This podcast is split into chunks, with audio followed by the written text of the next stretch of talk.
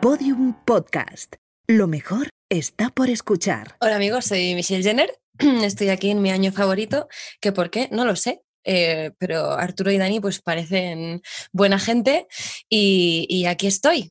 Eh, me pidieron que escogiera un año, he escogido 1998. ¿Por qué? Tampoco lo sé bien, pero lo primero que me vino a la cabeza, eh, yo pensé, pues, ¿qué veía yo? No sé, algo que me haya marcado así cuando era más joven y pensé, compañeros. Y dije, ¿qué año era compañeros? 1998. Y a partir de ahí ya me puse un poco a investigar y dije, este año a mí me encanta. Así que nada, aquí estoy.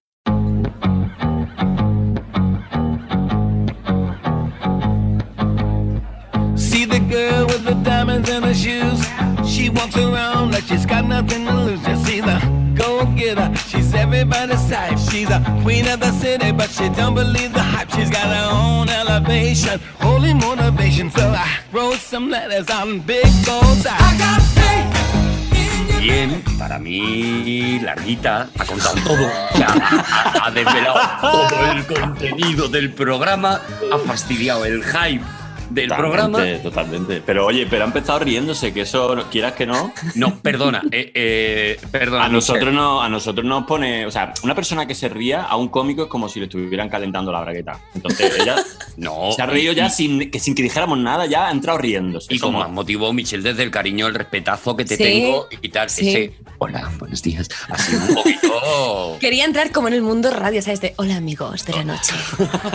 ¿No? Darle un poquito así de, de algo. Pero ha sido más de eh, llama 906 22 22. A mí me ha gustado. Arturo. A mí me ha Gracias, gustado. Dani. ¿no? ¿A, a ti te ha gustado, Dani? Hombre, claro que me ha gustado, pero sí, pero esta, wow, wow, esta muchacha. Wow. Y porque se lo hemos dicho hace cinco minutos y se lo llega a preparar, No, no, no, no, Imagínate. no, no, la mejor presentación de la historia de los podcasts, que es de Si alguien cinco se años. preparara este programa, cambiaría el espíritu. No lo hacemos ni nosotros, eh, Dani. ¿Cómo vamos a preparar, cómo se va a preparar el invitado si no lo hacemos ni nosotros? Creo que este es el programa que más preparación necesita y que menos preparamos. De- Vale. Ya, lo, ya lo irá- ya irás viendo, Michelle. Ya, Ya, lo irás viendo, somos dos señores con dos folios. Esto es un poco el concepto del programa. Si se pudiera resumir, Yo tengo dos una señores con libretita, dos folios. La libretita. Dani tiene una libretilla. La yo- dejé, a la, la dejé a la intemperie hace cuatro meses y me llovió. O sea que la, la típica libretita que Tiene está como ondulación, sí. cada hoja mierda. Sí, eso es. Sí. Queremos pensar, Dani, que es porque la dejaste a la intemperie y se, y se mojó. Dani, queremos pensar eso. Ya está. Oye, que a- es mi libreta de apuntes, no, no el catálogo de Benca. No era. Catálogo de El venta. catálogo de Benca, perdóname. No me ha dado tengo una edad también, ¿eh, Arturo. Perdona que, perdona que a lo mejor te quite de vez en cuando la medallita de señor mayor, ¿eh? De- Sí, tú también estás, estás Eh, entrando en. Estás tú- entrando ya en los rancios, ¿eh? Sí, sí, sí. Tú eres, tú eres bosque profundo. Tú tienes la edad de un bosque pro- profundo. Eh, sí. Yo tengo más un bosquecito que está empezando, pero que tengo mis años también. Tú vas. No como el Michelle, queso. que es una, una, una cría. Una cría. Es una bueno, cría de- Es súper. No, ya no tanto, ¿eh? Pero Es verdad, es verdad, pero ya no tienes una carica que no puede ser, eh, Michelle. que tienes carica de manga japonés. Manga. De, de verdad. Que tiene una carita que dices, pero no puede ser. O sea, esta, esta persona con, con esa cara de criatura que tienes, de verdad, Michelle. Sí. Michelle Bueno. junto, junto al arrebato es de las personas que más felicidad tiene en la cara. Sí. O sea, yo no me imagino a Michelle. Me encanta. No ¿De te da una mala noticia, no te encaja un- un- una respuesta que ella, ella, ella todo, todo le cuadra. Todo le ¿De cuadra. Por eso, la hemos, por eso la hemos querido invitar, porque le iba a cuadrar. La felicidad, Claro. ¿de, do- de- de dónde le viene al arrebato la felicidad? Oye, gracias por venir, ¿eh? Gracias, bueno, por Michelle. venir. Siempre decimos, gracias, Gracias. por eh, eh, reservarnos un rato en tu casa para nosotros. Un placer. Eres un lujo, eres un lujo de, invita- de- eres un lujo de invitada, pero también es verdad que ahora estamos tirando también invitados con micro.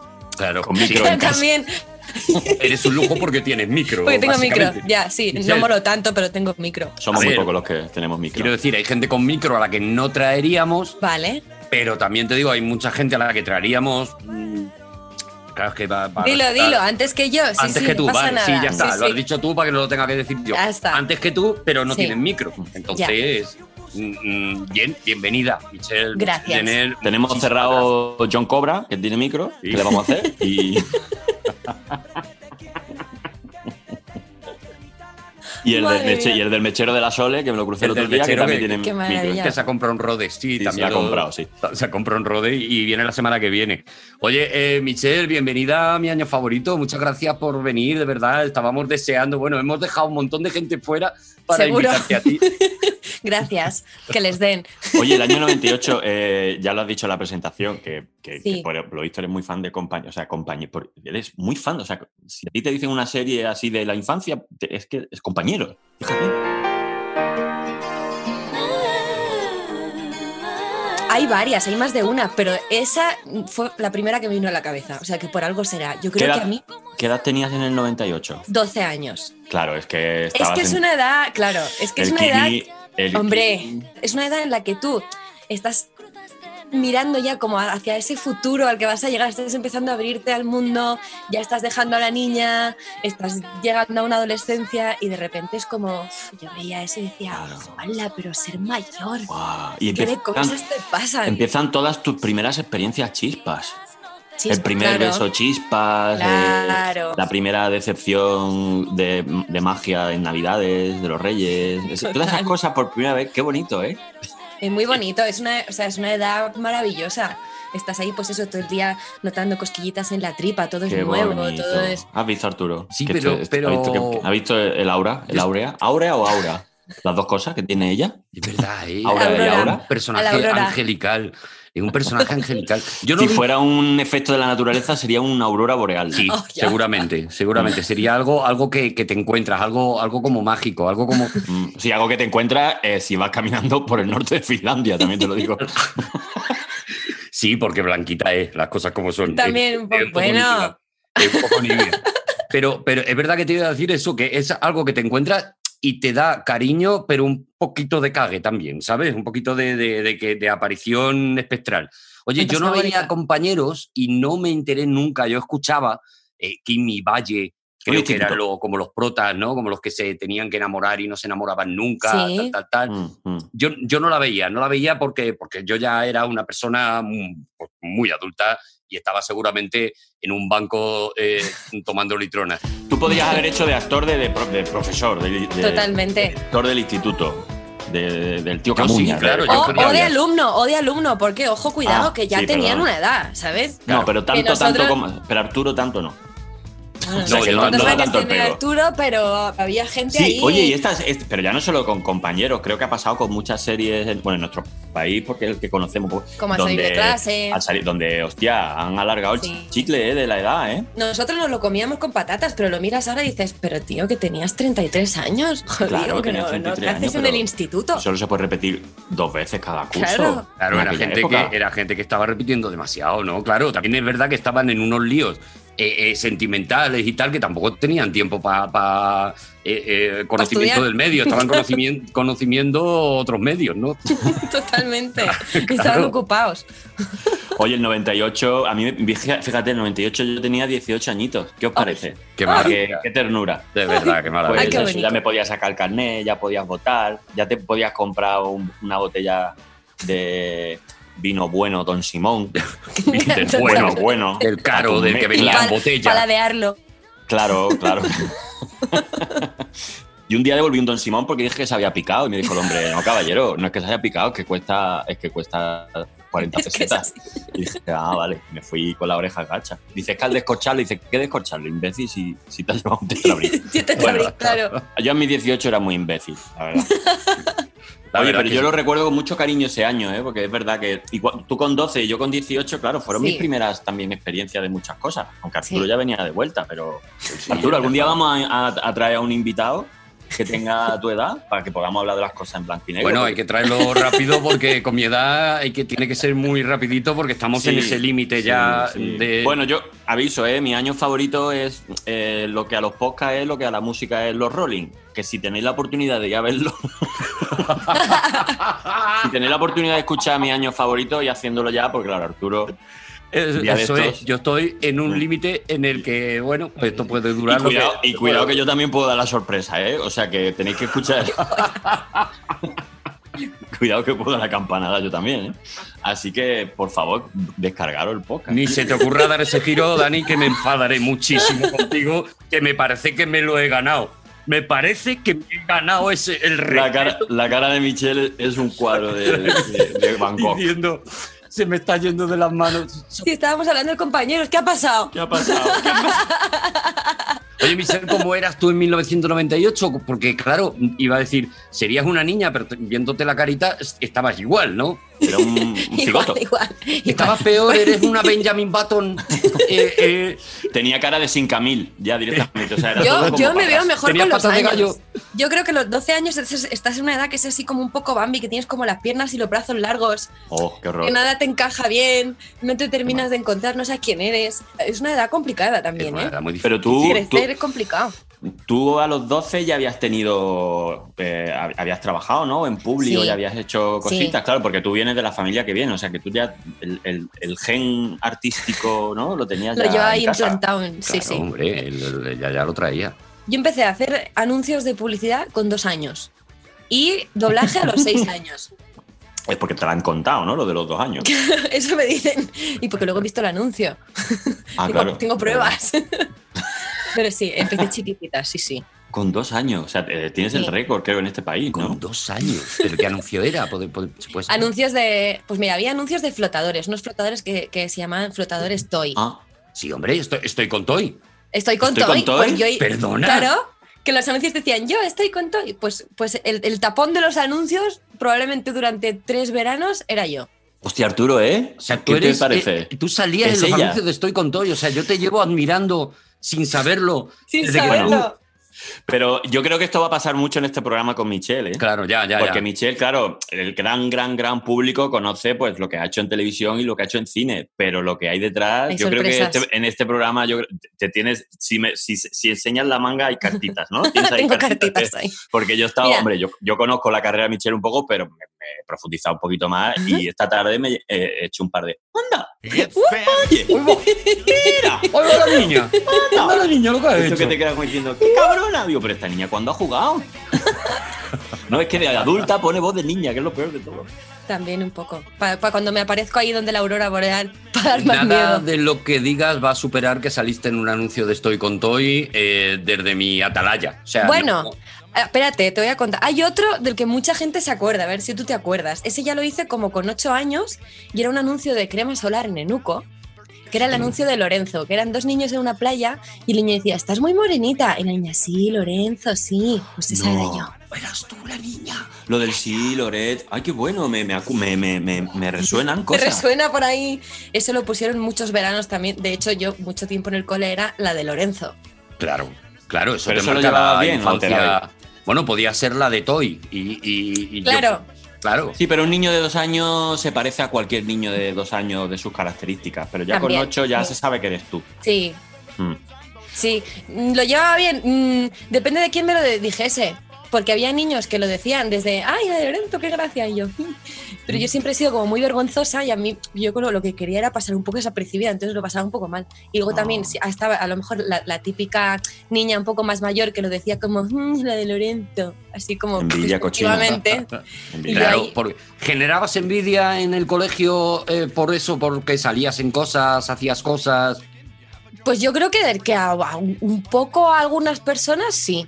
Pero eso, o sea, tengo como de alguna niña más mayor, tengo como ese recuerdo yo. Es inevitable. Sí. Es Inevitable, inevitable. A mí me pasaba también. Yo, ese- yo Cuando uno tiene tanta luz, tanta luz eh, al lado, pues claro, al final hace sombras, ¿eh, Arturo? Yo he generado muchísima- mucho. Muchísima envidia en el colegio por ocupar dos pupitres en vez de uno. O sea, yo, Claro, el doble bollicao. claro, eso es. Eso es. Claro, por ejemplo, él, la, cole- la colección de pegatinas de, de Panini, pues él la acababa antes, claro. Yo la acababa antes y me, y me comía las pegatinas también. También se comía la- las repetidas. Por cierto, en 1998, esto es eh, eh, eh, recuerdo personal, Sí. yo entré en, creo que fue la primera adicción fuerte, el primer enganchón fuerte de mi A vida. la heroína. ¿Te imaginas? Joder, Arturo. Que sea legal. ¿Te por imaginas favor. de repente, ¡pumba! y no la he dejado. No. A la droga caníbal. y nosotros con 12 y 18 años. La, la, la, la. Y Arturo comiendo gente. y yo comiéndome personas. Bueno, no comiendo gente, pero en 1998, esto solo lo recuerdo yo, salió en los Happy Meal la colección de muñecos del Rey León. En McDonald's, la selva te está llamando. La cajita feliz. El Rey León con todos los personajes de la nueva película de Disney en un juego de exploradores genial. Vení a McDonald's y divertite a lo salvaje. Buah. Mm, No me preguntéis por qué, no me preguntéis por qué. Pero tienes pumba tres veces. Pero yo entré en pánico con eso, porque yo me iba a comprar un Happy Meal diario. Perdón, Arturo, Madre perdona. mía. Perdona, Arturo. Perdona, Michelle. ¿Podrías seguir esta anécdota con la voz del gordo que llevas dentro? El gordo estaba entrando en el McDonald's en este momento Vale. y yo me iba todos los días y le decía, buenos días, señor. La Virgen. Bu- Buenos días. Ahora el, el gordo, Arturo el Ese gordo. es el gordo, el, el alter ego de, de Arturo. Buenos días, señor. Me da un Happy Meal. Pero ya te estabas comiendo un Big Mac, ya. ¿no? Bueno, que llevaba, llevaba varios ya. Ya tenía Simba, tenía, tenía Sabu, tenía un montón. Cada claro. una de las hormigas de la marabunta del principio. Bueno, Me faltaba la llena. llena tenías tú la barriga, cabrón. Y entonces yo intentaba eh, sobornar, de alguna manera, sobornar con, con, eh, con compasión, o sea, llamando a la pena a la persona que me estaba poniendo la caja. Yo Como si ella supiese que, que venía la llena en esa caja. Ella podía elegir. Ella Ah. podía elegir qué muñeco me daba, pero lo que Ah. hacían era que metían la mano sin mirar en, un, en una bolsa y cogían un muñeco sin mirar. Y Ya. entonces le decía, si me pudiera dar la llena, señora. es que solo me falta la llena. Es que eso no lo podemos hacer. Y entonces me echaba tal y me volvía a dar a Simba otra vez. No. Y yo me iba, me comía el Happy Meal llorando. Llorando. Claro. Ese niño, ese niño gordo en un columpio. sí, sí, claro. Y diciendo, claro. No tengo la llena, señor. Es un poco Barney de los Simpsons, ¿no? Eh, sí, Porque parece, de vez en cuando parece que está un poco borracho también el, el También, sí, tiene, tiene puntitos, sí. Bueno, yo ya- puedo dar la llena. A ver, a mí el no conseguir la llena me llevó a otro tipo también de adicciones, ¿sabes? Como tú has dicho, ya te podías comprar una No, ya botella no de tan Dos Chicos. legales. Bueno, Claro. nunca conseguí la llena. Y esta es una historia triste y, me, y espero que, por favor, que, que- Ay, que tío. se- Desde aquí un llamamiento, por valore. favor, si alguien conserva una llena de Happy Meal. Pues favor. seguramente, seguramente se en algún armario. La llena del Happy Meal, por favor. del, lo- del 98, por ahí, ¿no? De aquella época, ¿no? Era en el 98, sí. Sí, porque la película había salido en el 95, pero en el 98 yo creo que fue cuando salió ya como en, en DVD y en todo eso y tal, y sacaron esa promoción. Y esta es la historia triste de un niño gordo sin llena. Madre mía. Un niño lleno sin llena. ¿Qué os parece? Madre mía. Pues Triste. me parece un bajonazo que a ver quién sube esto ahora, ¿eh? Total. Hombre, el año 98 es verdad que yo creo que has elegido uno de estos años límite en el que, porque nosotros comentamos todo del año y a- o nada, Sí. o sea, eh, pero muchas de las cosas que comentamos es la gente que, que nació, gente así conocida que nació ese año, claro, Sí. pero siendo el 98 estamos hablando de cuánta gente nació en el 98 que ahora es conocida. Pues mira, Felipe Juan Froilán de Marichalar y Borbón, Mira. el nieto de los reyes, ¿no habrá Fíjate. hecho méritos? Pues ya es un conocido. ¿eh? Claro. Pero, por ejemplo, eh, me ha hecho mucha gracia porque estoy viendo la serie ahora y mientras estaba mirando, pues en ese año nació Rico Pérez. Es Manny, el niño, el niño colombiano de Modern Family. ¡Hombre! Ese Sí, también, Ah, qué sí, también Este se ha hecho todas las colecciones del Happy Meal, el muchacho, sí. Este chaval tiene ¿Me ahora estás diciendo 20 que ese niño tiene 22 años? 22 años, sí. 22 sí, sí. años. Claro. Dios mío. Porque Claro, nac- claro. Bueno, es que en esa nació- serie empezaron todos siendo muy pequeños y Peques. están haciendo un compañero ya, claro. Claro. ya están- Yo voy por la primera temporada todavía, o sea que no están creciendo mucho, pero si son 10, supongo que, en fin, eh, la vietnamita llegará a ser adulta. Claro, No la, la vietnamita la vamos a ver casarse. Y otra persona, y otra que sí, Abraham Mateo, Abraham Mateo. Bueno, si no lo conocéis, Abraham Mateo es, es un poco como claro, un poco como el, el, Justin Bieber de aquí. No sé si está es, él le fastidia que se lo diga. Pero bueno, sí, cantante, productor, actor, es un chaval de Cádiz que canta, que la verdad que con 22 años eh, te metes en, en, su Wikipedia y te quedas loco de lo que ha hecho ya el chaval con 22 años. 22 creo que ahora se echará una siesta de 12 años.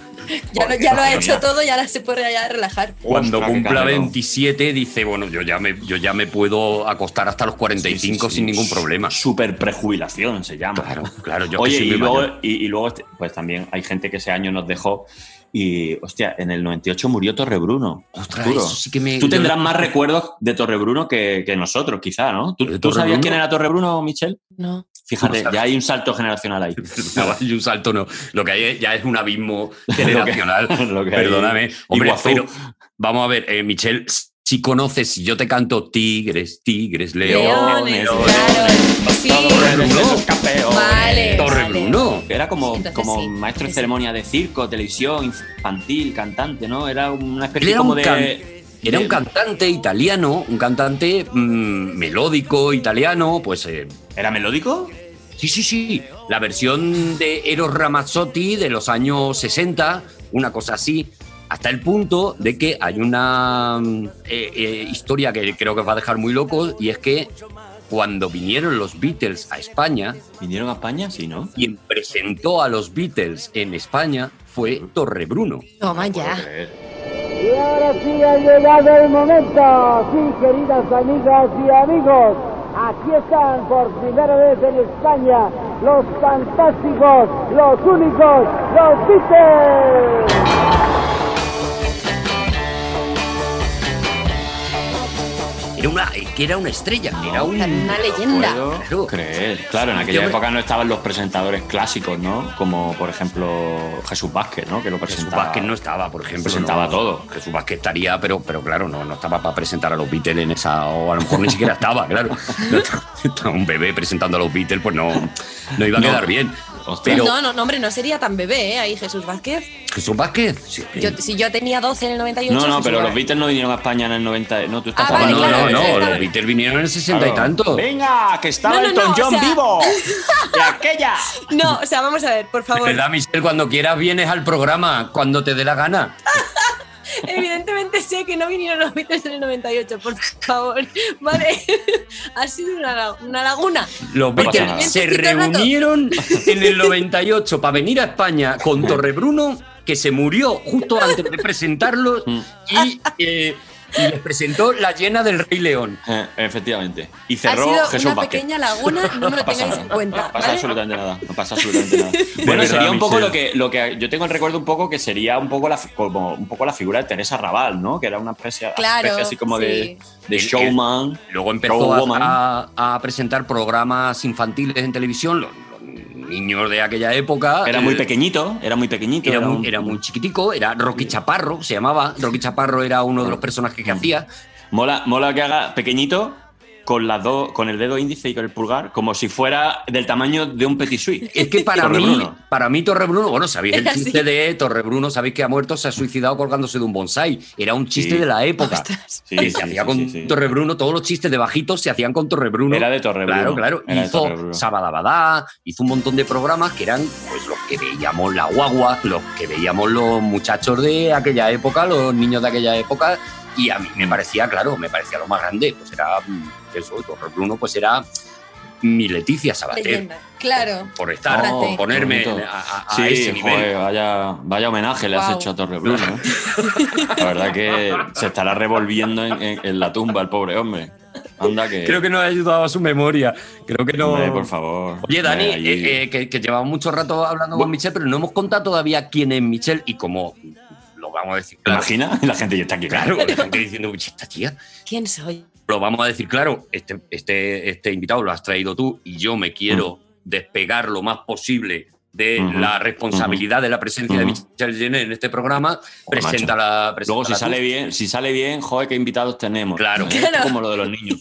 Mira lo que ha hecho tu hijo o, o nuestro hijo ha sacado O nuestro, claro. Eso es. ¿Cómo eres, Presenta Arturo, a Michelle verdad? Jenner, eh, esa. ¿En serio me persona, va a hacer presentar a Michelle Jenner? Sí, esa yo la persona presento, ¿eh? de, la que, de la que no hablamos. Yo tengo que decir que yo soy muy fan de Michelle Jenner, pero claro, yo, yo conocí a Michelle Jenner, bueno, supongo como casi como el gran público, ¿no? Que fue Los Hombres de Paco, a lo mejor.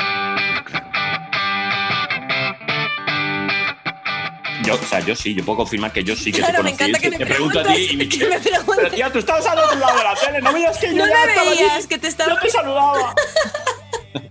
Con su personaje mitiquísimo, ¿no? De Sara de, de- de los hombres de Paco. Pero es verdad que, que Michelle Jenner lleva tantos años, tantos. Y ha doblado tantas cosas tan Buah, como el acero, ¿eh? como el acero. ¿El acero? ¿Qué es el acero? Ha doblado el acero, ha doblado, bueno, la. Uy, uy, uy, uy, qué buen chiste. Tiene- Perdonadme, pero es que como voy medicado, no lo he visto venir. Eh, eh, ¿Podéis, podéis, podéis previamente hacer un guiño guiño para que sepa que. Quiero insistir en que Michelle Jenner es invitada de Dani, ¿vale? Quiero- Oye, Michelle, ¿tú, tú participaste Ay. en el, do- en el doblaje de La vida es bella. Sí. ¿Cuánto? Cuéntanos Fíjate, pues a, pues a lo mejor fue. No Pues sé por ahí, si por en ahí el anduvo, ¿eh? 98, pero. Podría coger móvil, pero no me apetece. No, a mí tampoco, pero no hace falta. Ya lo miro yo. Si no fue ese año, a lo mejor fue el siguiente, o no recuerdo bien de qué año era la peli, pero por ahí, ¿eh? Sí, sí. Sí, a mí me pilló de adolescente, yo lo disfruté como El un niño de la vida es bella. Sí, sí. Qué peliculón, Dios mío. Y tú eras el niño de la vida es Yo bella. era el niño, ¿No? yo era el niño. Sí. Y, y Una de las pelis que más, que más cariño le tengo, de verdad. Fue en el 97, el año antes. O sea, Mira. justo. Sí. Y, y no te Vamos a cambiar el programa. Porque, Vamos a cambiar el rumbo de todo, del pasado. sí, hombre, Oye, ahora pero- que lo tenemos súper preparado. Y en, ese, en, esa, en esa época, Michelle, claro, porque el, el- la, la técnica, no la técnica de doblaje, sino la manera en la que se dobla.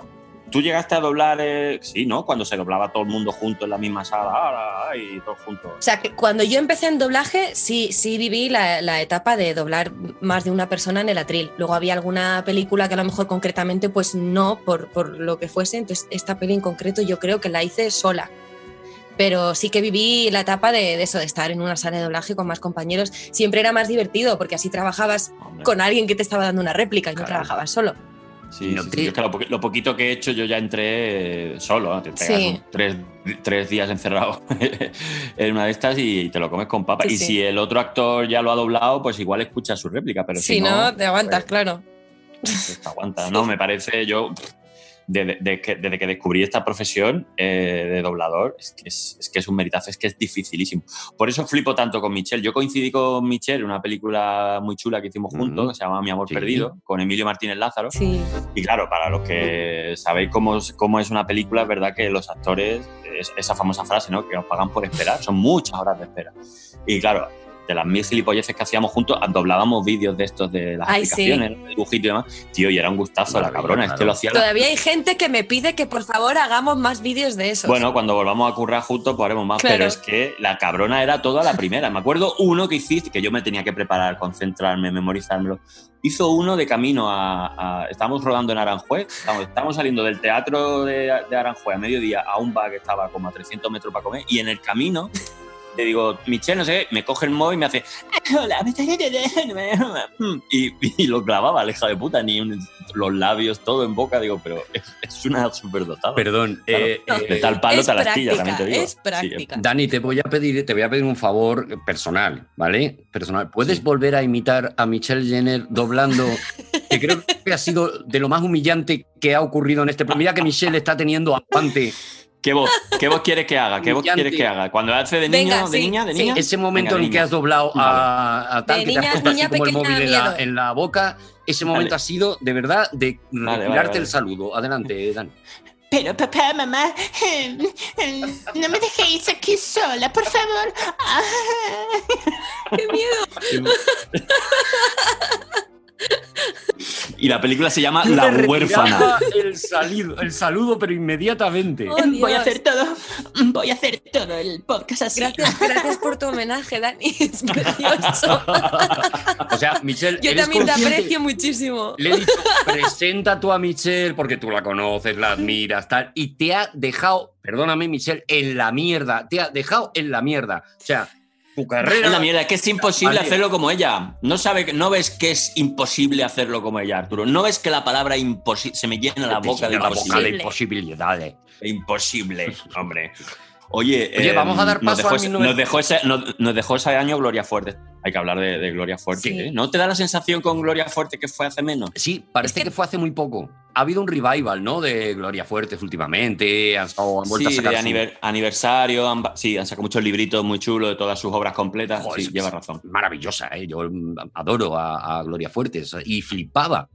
Flipaba por, por un montón de cosas de pequeño cuando yo la veía en televisión, porque ya, ya es la autora de la canción Un globo, dos globos, tres globos.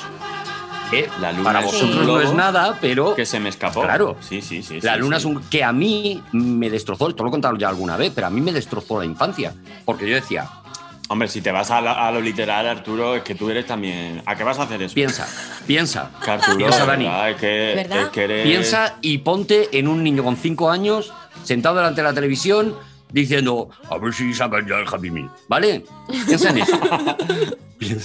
Un globo, dos globos, tres globos. La vida es. La luna es un globo que se me escapó, ¿vale? Bien, bonito, una metáfora, ¿no? Un símil. Un, ¿no? Un globo, dos globos, tres globos. La Tierra es un globo donde vivo yo, ¿vale? También es bonito porque es un globo, son globos, el globo terráqueo, Sí. el globo ¿Dónde está lunar. el trauma? ¿Dónde está? ¿Dónde está el tercer globo? Un globo, dos globos, tres globos. El primer globo es la luna, el segundo globo es la Tierra y ahí acaba el poema. Ahí acaba. La canción no explicaba. Mira, vamos. El globo, yo creo que el globo era el que llevaba a ella Eso cuando te lo iba a escribió. decir. Suelta micro. Otro homenaje a otro homenaje, Otro a- homenaje, a venga. fuerte que se revuelve la pobre mía al lado de Torre Bruno. Mira, de verdad, somos los peores. O sea, tú creciste con esa necesidad de que te explicara cuál era ese tercer globo. A mí fue ¿no? lo primero que me estalló la cabeza y que me Bueno, pues en la entonces- persona enferma que soy pensando tonterías en el de que Entonces casi, no, casi te tiraste por la ventana cuando escu- empezaste a escuchar Héroes del no, Silencio. claro, claro, entonces, yo ahí ¿no? no, Porque- yo ahí, yo ahí me retiré. Yo ahí me retiré ya. Porque es que yo no entiendo nada. Me encanta Héroes del Silencio, pero no entiendo nada. La chispa adecuada. Una de mis canciones preferidas, no tengo ni puta idea de lo que está ¿Qué hablando. pero, pero ya me pasó. blanca esperma resbalando por la espina dorsal. Hombre, esa frase aislada, pues me puedo imaginar en qué tipo de situación está. Pero la frase que viene después, igual te habla de un bellocino de, de regaliz. Bueno, pero una vez que ya hay esperma en una espina dorsal, tú ya ahí. De ahí, de ahí para arriba, o sea. si hemos llegado hasta aquí, el bellocino me, casi me sobra, ¿sabes? Claro. Ya casi me un, está dando que, un día tenemos que hablar de las letras de, de- de las letras de. Boom. Creía que iba a decir, un día tenemos que hablar del esperma. Digo, no, no, no, no es, Un día, no es el clima, un Dani. día tenemos que hablar de tu espina dorsal. ¿eh? Oye, ese año, ese año a nivel cine, ¿qué te parece? Pero es que vamos a ver, Dani. mm, ¿Qué pasa? Somos el programa, de verdad, con una estructura más férrea y que menos incumplimos y que más incumplimos. O sea, no has hecho todavía la presentación del año 1998. Ah, es que todo está mal. Es que nunca me la preparo, la- siempre la tiro viendo cosas que tengo por aquí. Ya lo sé, tío. pero eso es lo que me hace gracia. A una sección que tenemos. Hostia, Eso es lo que nos hace pues. gracia porque como nosotros nos estamos viendo en Vale, vídeo, vale, yo vale, veo vale, la cara vale. de pánico de Dani cuando le digo que haga esto. ¿Sabes qué pasa? Hoy, por ejemplo, se me ha olvidado mandarle un WhatsApp a Arturo diciéndole, oye Arturo, lo de la sección esta de qué pasó, no sé qué, ahora verás lo que es, ¿no? La voz nasal. Sí. A mí ya se me hace un poco de gol. Y se me ha olvidado. te ha olvidado Se decirlo, ¿no? decirle no, no hacerla hoy. Entonces, Vale. como se me ha olvidado, pues la tengo que hacer. Propongo una cosa, lo, hazlo hoy sin ganas. ¿Vale? El, Vale, el reto es, vale. es la última vez que la vamos a hacer porque está claro que ya se te hace bola, y, pero hoy Vale. hazla sin, sin ganas ninguna, con la, Vale. con la cosa de Vale. la tengo que hacer, no me apetece nada. Vale, tal, vale, Entonces, sí, sí, sí. Co- Mira, conforme te- tú me estás hablando y yo te estoy diciendo vale, vale, se está notando que estoy ha- haciendo. Me encantaría que estuvieses dibujando, no sé, Vale. cualquier cosa. Sí, Ojalá a lo mejor. estuviera Que no tenga sentido. un pene. a lo mejor un Pene, pene. iba a decir- iba a decir un pene. Y Pues mira, ya, ya la tengo. O como, o como Jack Torrance, ¿no? De repente tú me estás hablando y yo te estoy diciendo. Yo aprovecho que estás hablando de penes Ah, para adelante. recordar. Adelante, ¿vas a contar ¿verdad? una anécdota? Sí, anécdota de, de penes. Anécdota de penes, mi anécdota favorita. Oye, Michelle, oye, adelante. oye, oye. Michelle Penner. Venga. No, como antes decías de mi amor perdido, pues una de las cosas que a Dani Rovira le gustaba Ah. mucho hacer durante el rodaje de mi amor perdido era esconder penes dibujados por el set Mm. de rodaje. Qué bonito. Ah, ay, O sea, había- se veía una ventana al fondo de una secuencia y ahí Dani que dibujaba un pene, que luego ahí se viese en la pantalla de cine y así como. O sea que en reírse. mi amor perdido hay easter eggs de Así, penes. así, así, sea, así, así. Te puede ver esa película buscando solo los penes. Pues De desde hecho- aquí invito a la gente a que busque De hecho, hubo una que la colamos. Hubo una que la Sí, colamos. hubo una que sí. Sí, ah, hubo una secuencia que en una parte ahí del fondo en, en arte yo Sale dibujé un, pene y, y- y grabamos un par de un par de, de tomas o tres y luego quién fue quién se dio cuenta pues lo mismo no sé si de- yo creo que alguien de. Yo creo que fue la script. de- Vale, pero ha script, quedado sí. en el montaje final, ese pene Hostia, ha quedado en el montaje que sí. final. Lo que pasa Yo es que hay que que sí. verlo en una pantalla, yo creo que grande, porque estaba ahí al fondo, pero. claro claro casi casi estaba ya de Pero que alguien lo ese- busque, que alguien lo busque, a ver si alguien lo un premio a quien nos haga la captura de pantalla El frame. Por del favor. pene Eso es. que está En mi amor perdido. en Mi Amor Perdido, en la película Mi Amor Sí. Perdido, dibujado Sí. por Dani Rovira. Quien ¿vale? lo encuentre, Dani, le manda un pene dedicado. Eso es, le manda un pez dedicado, se lo hace además. No a diré de quién, ¿eh? No diré de quién, pero conozco a Lorena Bobby. Bueno, venga, va. Eh, venga, yo tengo ya, venga, vamos, vamos a Venga, hacer vamos esto con ello. rápido, Arturo, porque La presentación de Dani Rovira, la que todo el mundo está esperando menos Dani Rovira, de 1998. Thanks to the thousands of souls who follow our movement in defense of civilization, and thanks to all those who hear this word to spread them all over the world. Country, religion, family, this is our aim and dream. ¡Viva España!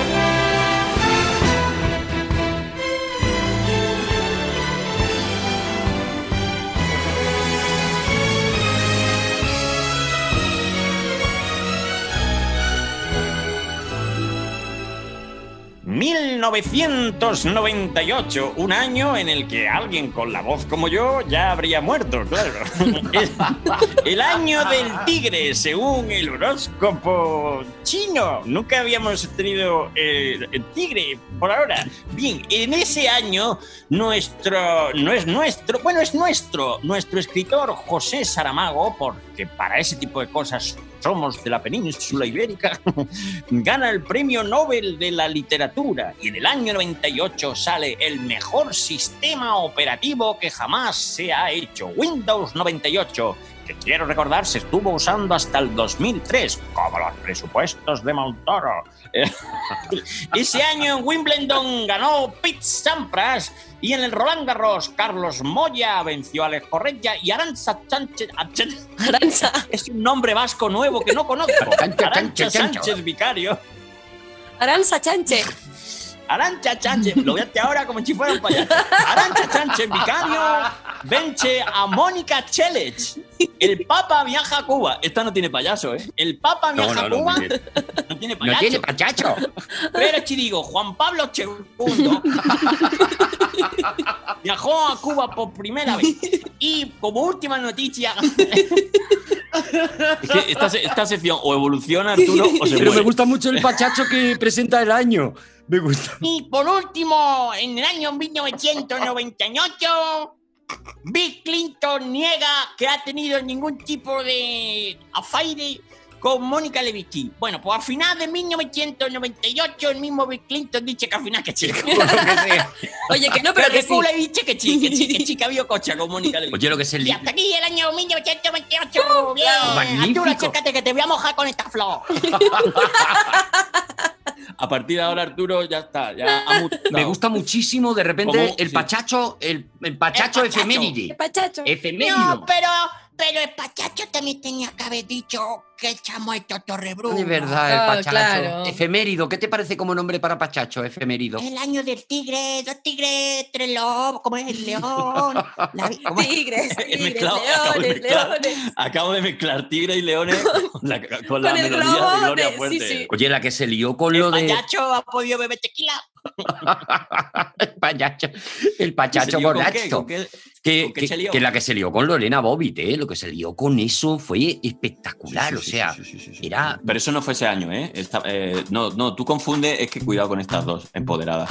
Eh, Ah, no, Lorena Bobbitt no. y otra es Mónica Lewinsky, claro, eso yo decía, eso es. ¿qué quiere lo que No, Lorena? no, no, no, no. Mónica Mónica Lewinsky. es el de año, bueno, por, por lo que sea la relación, fíjate tú por qué será. Mira, Mónica, eh, mira, pa- eh, ne- mnemotécnica. Eh, Lorena Bobbitt es la cercenadora Ajá. y Levitsky es la cenadora. La, ah, la- uf, jo, qué, qué, qué ¿Te ha gustado? elegancia. Wow. Qué elegancia. Qué bonito, ¿eh? Me ha gustado muchísimo. Wow. Wow. Hombre, a mí la droga a veces me hace favores. cuidado. Que la medicación no solo me juega en contra. Claro. cuidado. La verdad, Dani, no lo dejes nunca, la verdad. No, está, no, te no, está que viniendo muy bien a tu carrera Sí. cómica el, El la droga. médico que me receta. Oye, que, que eso que, que fue tremendo, ¿eh? Todo lo de- o sea, un presidente del gobierno, una becaria, el, Claro, claro, en el despacho oval, Sí, sí. Salió diciendo fue- no he tenido relaciones sexuales, luego decía, bueno, lo que, lo que yo quería decir Pero es fue que, sin querer, ¿no? Que yo no la veía. Claro, ella. claro. que- que yo Me resbalé, y- que yo me... que yo tuve Bueno, un traspiés y pues la muchacha, pues por lo que sea, pum, se encontró. Pero fue tremendo, la mancha. Pero fíjate, mira, aquí hay una mancha. Una mancha en, En el un, en un vestido. Pues yo voy a hacer una reflexión aquí, a ver qué os parece. Adelante. ¿Qué puede pasar más heavy que eso, no? Que tú siendo presidente del gobierno te pillen con una becaria teniendo relaciones sexuales y bueno, no pasaría nada si encima no estuvieras casado, quiero decir. Pero bueno, que es como lo peor que le puede pasar a alguien. Han pasado 22 años de esto, bueno, ha pasado mucho tiempo. Pero es verdad que durante todos estos años la figura de Bill Clinton sigue saliendo pues, Sí, porque bueno, sigue siendo un personaje público y a mí se me había olvidado ya esto.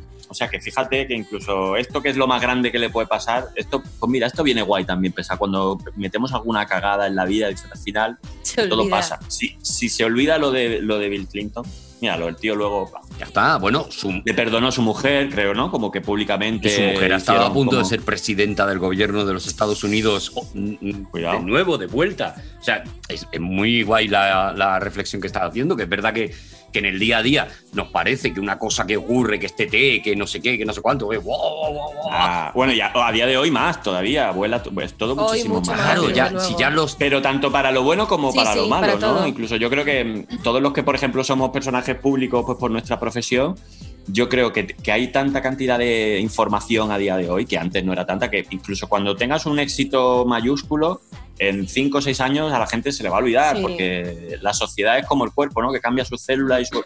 para lo bueno y para lo malo. O sea que, bueno, no nos flipemos cuando, ¿no? Yo, por ejemplo, paso ocho apellidos vascos, pero yo sé que dentro de 20 años la mayoría ya ni se acordará, ¿no? Bueno, o, bueno. no quedará tan presente. O habrá un Y podcast- por eso eso te ayuda a no fliparte, pero a tampoco irte a la mierda cuando de repente pasa algo y dices, ay, madre mía, lo que me ha pasado. Sí, relativizar, sí. Que no nada hay casi tan nada, importante. no hay casi nada, por no decir nada, que no acabe eh, disolviéndose, mm, desapareciendo, eh, relajándose, y como tú dices, tanto el éxito como el fracaso. O sea, aquí todos los que estamos hemos tenido grandes éxitos, grandes fracasos, y todos han pasado, y ya está, y cada uno. Sí. Y lo que hay que hacer. Hay que hacer una. Sí, la campana de Gauss, que yo digo, ¿no? Que las cosas extremas, al final. Eso es, eso es. Qué bonita, qué bonita reflexión, ¿no? ¿Os parece? ¿Qué te, Qué profundo, ¿eh, Dani? ¿Te esperabas llegar a estas profundidades, Michelle Jenner, eh, del alma? Esa droga te sienta muy bien. Pero de verdad, pásanos un poquito de eso que te vuelve, te vuelve filósofo. Eh, Total. claro, ¿no? Pues lo puedo, lo puedo pasar un poquito de estroperlo, si queréis. Sí, sí. te lo iba a adornar con un todo pasa y todo queda, pero lo nuestro es pasar, ¿sabes? Pero digo, Claro. si es que tampoco, si es que lo ha, lo ha centrado muy bien el tema. Claro, y hablando de este tipo de medicación, pues a lo mejor la palabra pasar tampoco es la más adecuada, ¿no?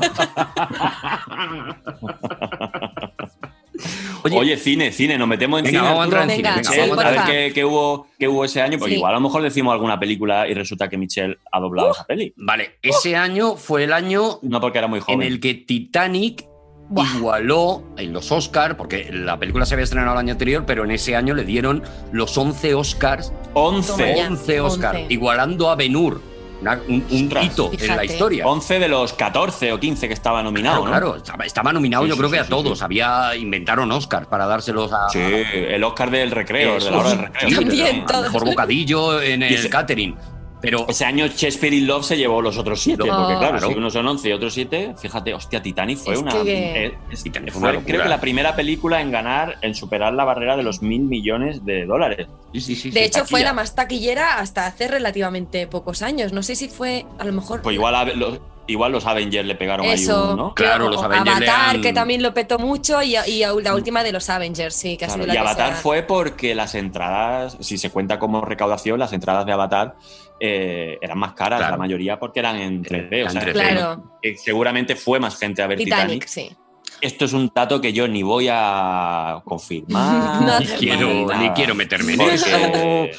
Es el año también de una película que a mí me vuelve loco de Steven Spielberg, que es Salvar al Soldado Ryan, que yo no sé si recordáis ese momento Es que, que te qué metes, películas, es que, es que, jo, que, es que, era- que te metes es en el cine y empieza esa, ese desembarco en Normandía. y- Sí, los mejores 30 primeros minutos de una película bélica. Yo flipé. Pero yo soy, fi- yo soy ficha lenta. Yo soy ficha lenta. Yo a los 4 o 5 días reflexiono sobre algo que he visto, Mm. sobre una discusión que he tenido. Sí. Y Salvar al Soldado Ryan, a mí me parece súper importante el, el motor de una peli, ¿no? Que, que mueve a los protas Sí. a hacer lo que tengan que hacer, Sí. ¿no? Hostia, está, incluso está basada en hechos reales. Está basada en hechos reales, sí, sí. Pues tío, eh, hostia, es que te pones a pensar y dices, hostia, vaya, vaya motor la peliculita, Claro, ¿eh? o sea, la señora tiene cuatro hijos, Eso es. Se le mueren tres y montamos un pollo aquí de la hostia. Yo no sé cuánta gente muere Eso es. para ir a rescatar al último soldado, al Brian. Brian. El Brian. El- Ay. A Ryan. a Ryan. Muerte de Yo me Brian. pongo Si tú quieres que sea Brian, pues Brian. la muerte de Brian y la vida de Ryan. Yo entiendo a esa madre, pero tío, Pero la que has que liado. tú, que tú, mate- que tú malgastes 150 soldados en, re- en rescatar a uno, a mí me pareció un, un dispendio. Sí. Egoísta. Un exceso. Me pareció un despilfarro de, de vidas. Ahora, la peli le quedó preciosa, pero vaya, perdonadme, eh, perdonadme si a lo mejor es una falta de respeto, pero vaya argumento Claro, pero de tiene, mierda. tiene esa cosa magistral y es que si tú ves al Salvador al Soldado Ryan pensando nada más que en, en eso, en los primeros 30 minutos y tal, tú piensas, es una peli bélica. Y es de las películas más antibélicas de la historia. O sea, lo que está contando Muchas es- películas bélicas son sí, habla del absurdo de la, de la guerra, del absurdo de la situación, del absurdo de todo. Bueno, a mí es una película que, que me volvió completamente loco. Y me gustó mucho, por ejemplo, otra peli de ese año que es Mulan, Oh, mira, Mulan. también. Sin el rush, sin el rush. sin el Rush. Ese año fue Mulan solo, luego ya hicieron la segunda parte, Mulan Rush. Eso es, pero Ay, madre mía, no lo entendía. O sea, no enti- o sea, yo lo digo y luego lo dice Arturo igual y Arturo sí, ¿por qué? Por el Porque castellano. lo ha dicho junto, porque tú solo has dicho Rush y yo digo, ¿qué es Rush? Ah, claro. porque yo estoy aquí El para explicar los mío. chistes de Dani, porque si no, no hay manera, de Claro, verdad. Yo estoy aquí claro. para eso. Hombre, se, se estrenaron muchas pelis de animación muy guay. Mulan, Hércules, Rey León, Oh, Hércules, qué Bichos, buena, Hércules. El Príncipe de Egipto. Sí, Ah, Claro. Hércules es maravillosa, tío. Hércules Oye, eh, ¿sabe- ¿sabes que Michelle Jenner es la Bella y la Bestia? ¿Qué? Dos. En La Bella y la Bestia, dos. La dos, la buena hace un año, ¿no? Dos años, ¿no? Tres años. No, espérate, espérate. Es que ahí va. Yo te O sea, La Bella y la Bestia 2, película de animación de hace muchos años. Ahí doblé, siendo yo también pequeñita, a Chip, a la tacita. Ay, qué cosita la tacita. Sí, que de hecho en esa peli canto y todo con, con voz de, de pito de niña muy pequeña. Ostras, Y luego en la, en la Bella y la Bestia, ya película que hicieron hace poco con Emma Watson, en plan mm, personas, humanos, eh, pues ahí también doblé a, a la Bella, a Emma. Buenos días, Bella. Buenos días, Mesilla. ¿Ha vuelto a perder algo? Sí, eso parece. El problema es que he olvidado el qué. En fin, ya me acordaré. ¿A dónde vas? A devolver un libro a Robert. Trata sobre dos amantes de Verona. Qué aburrido.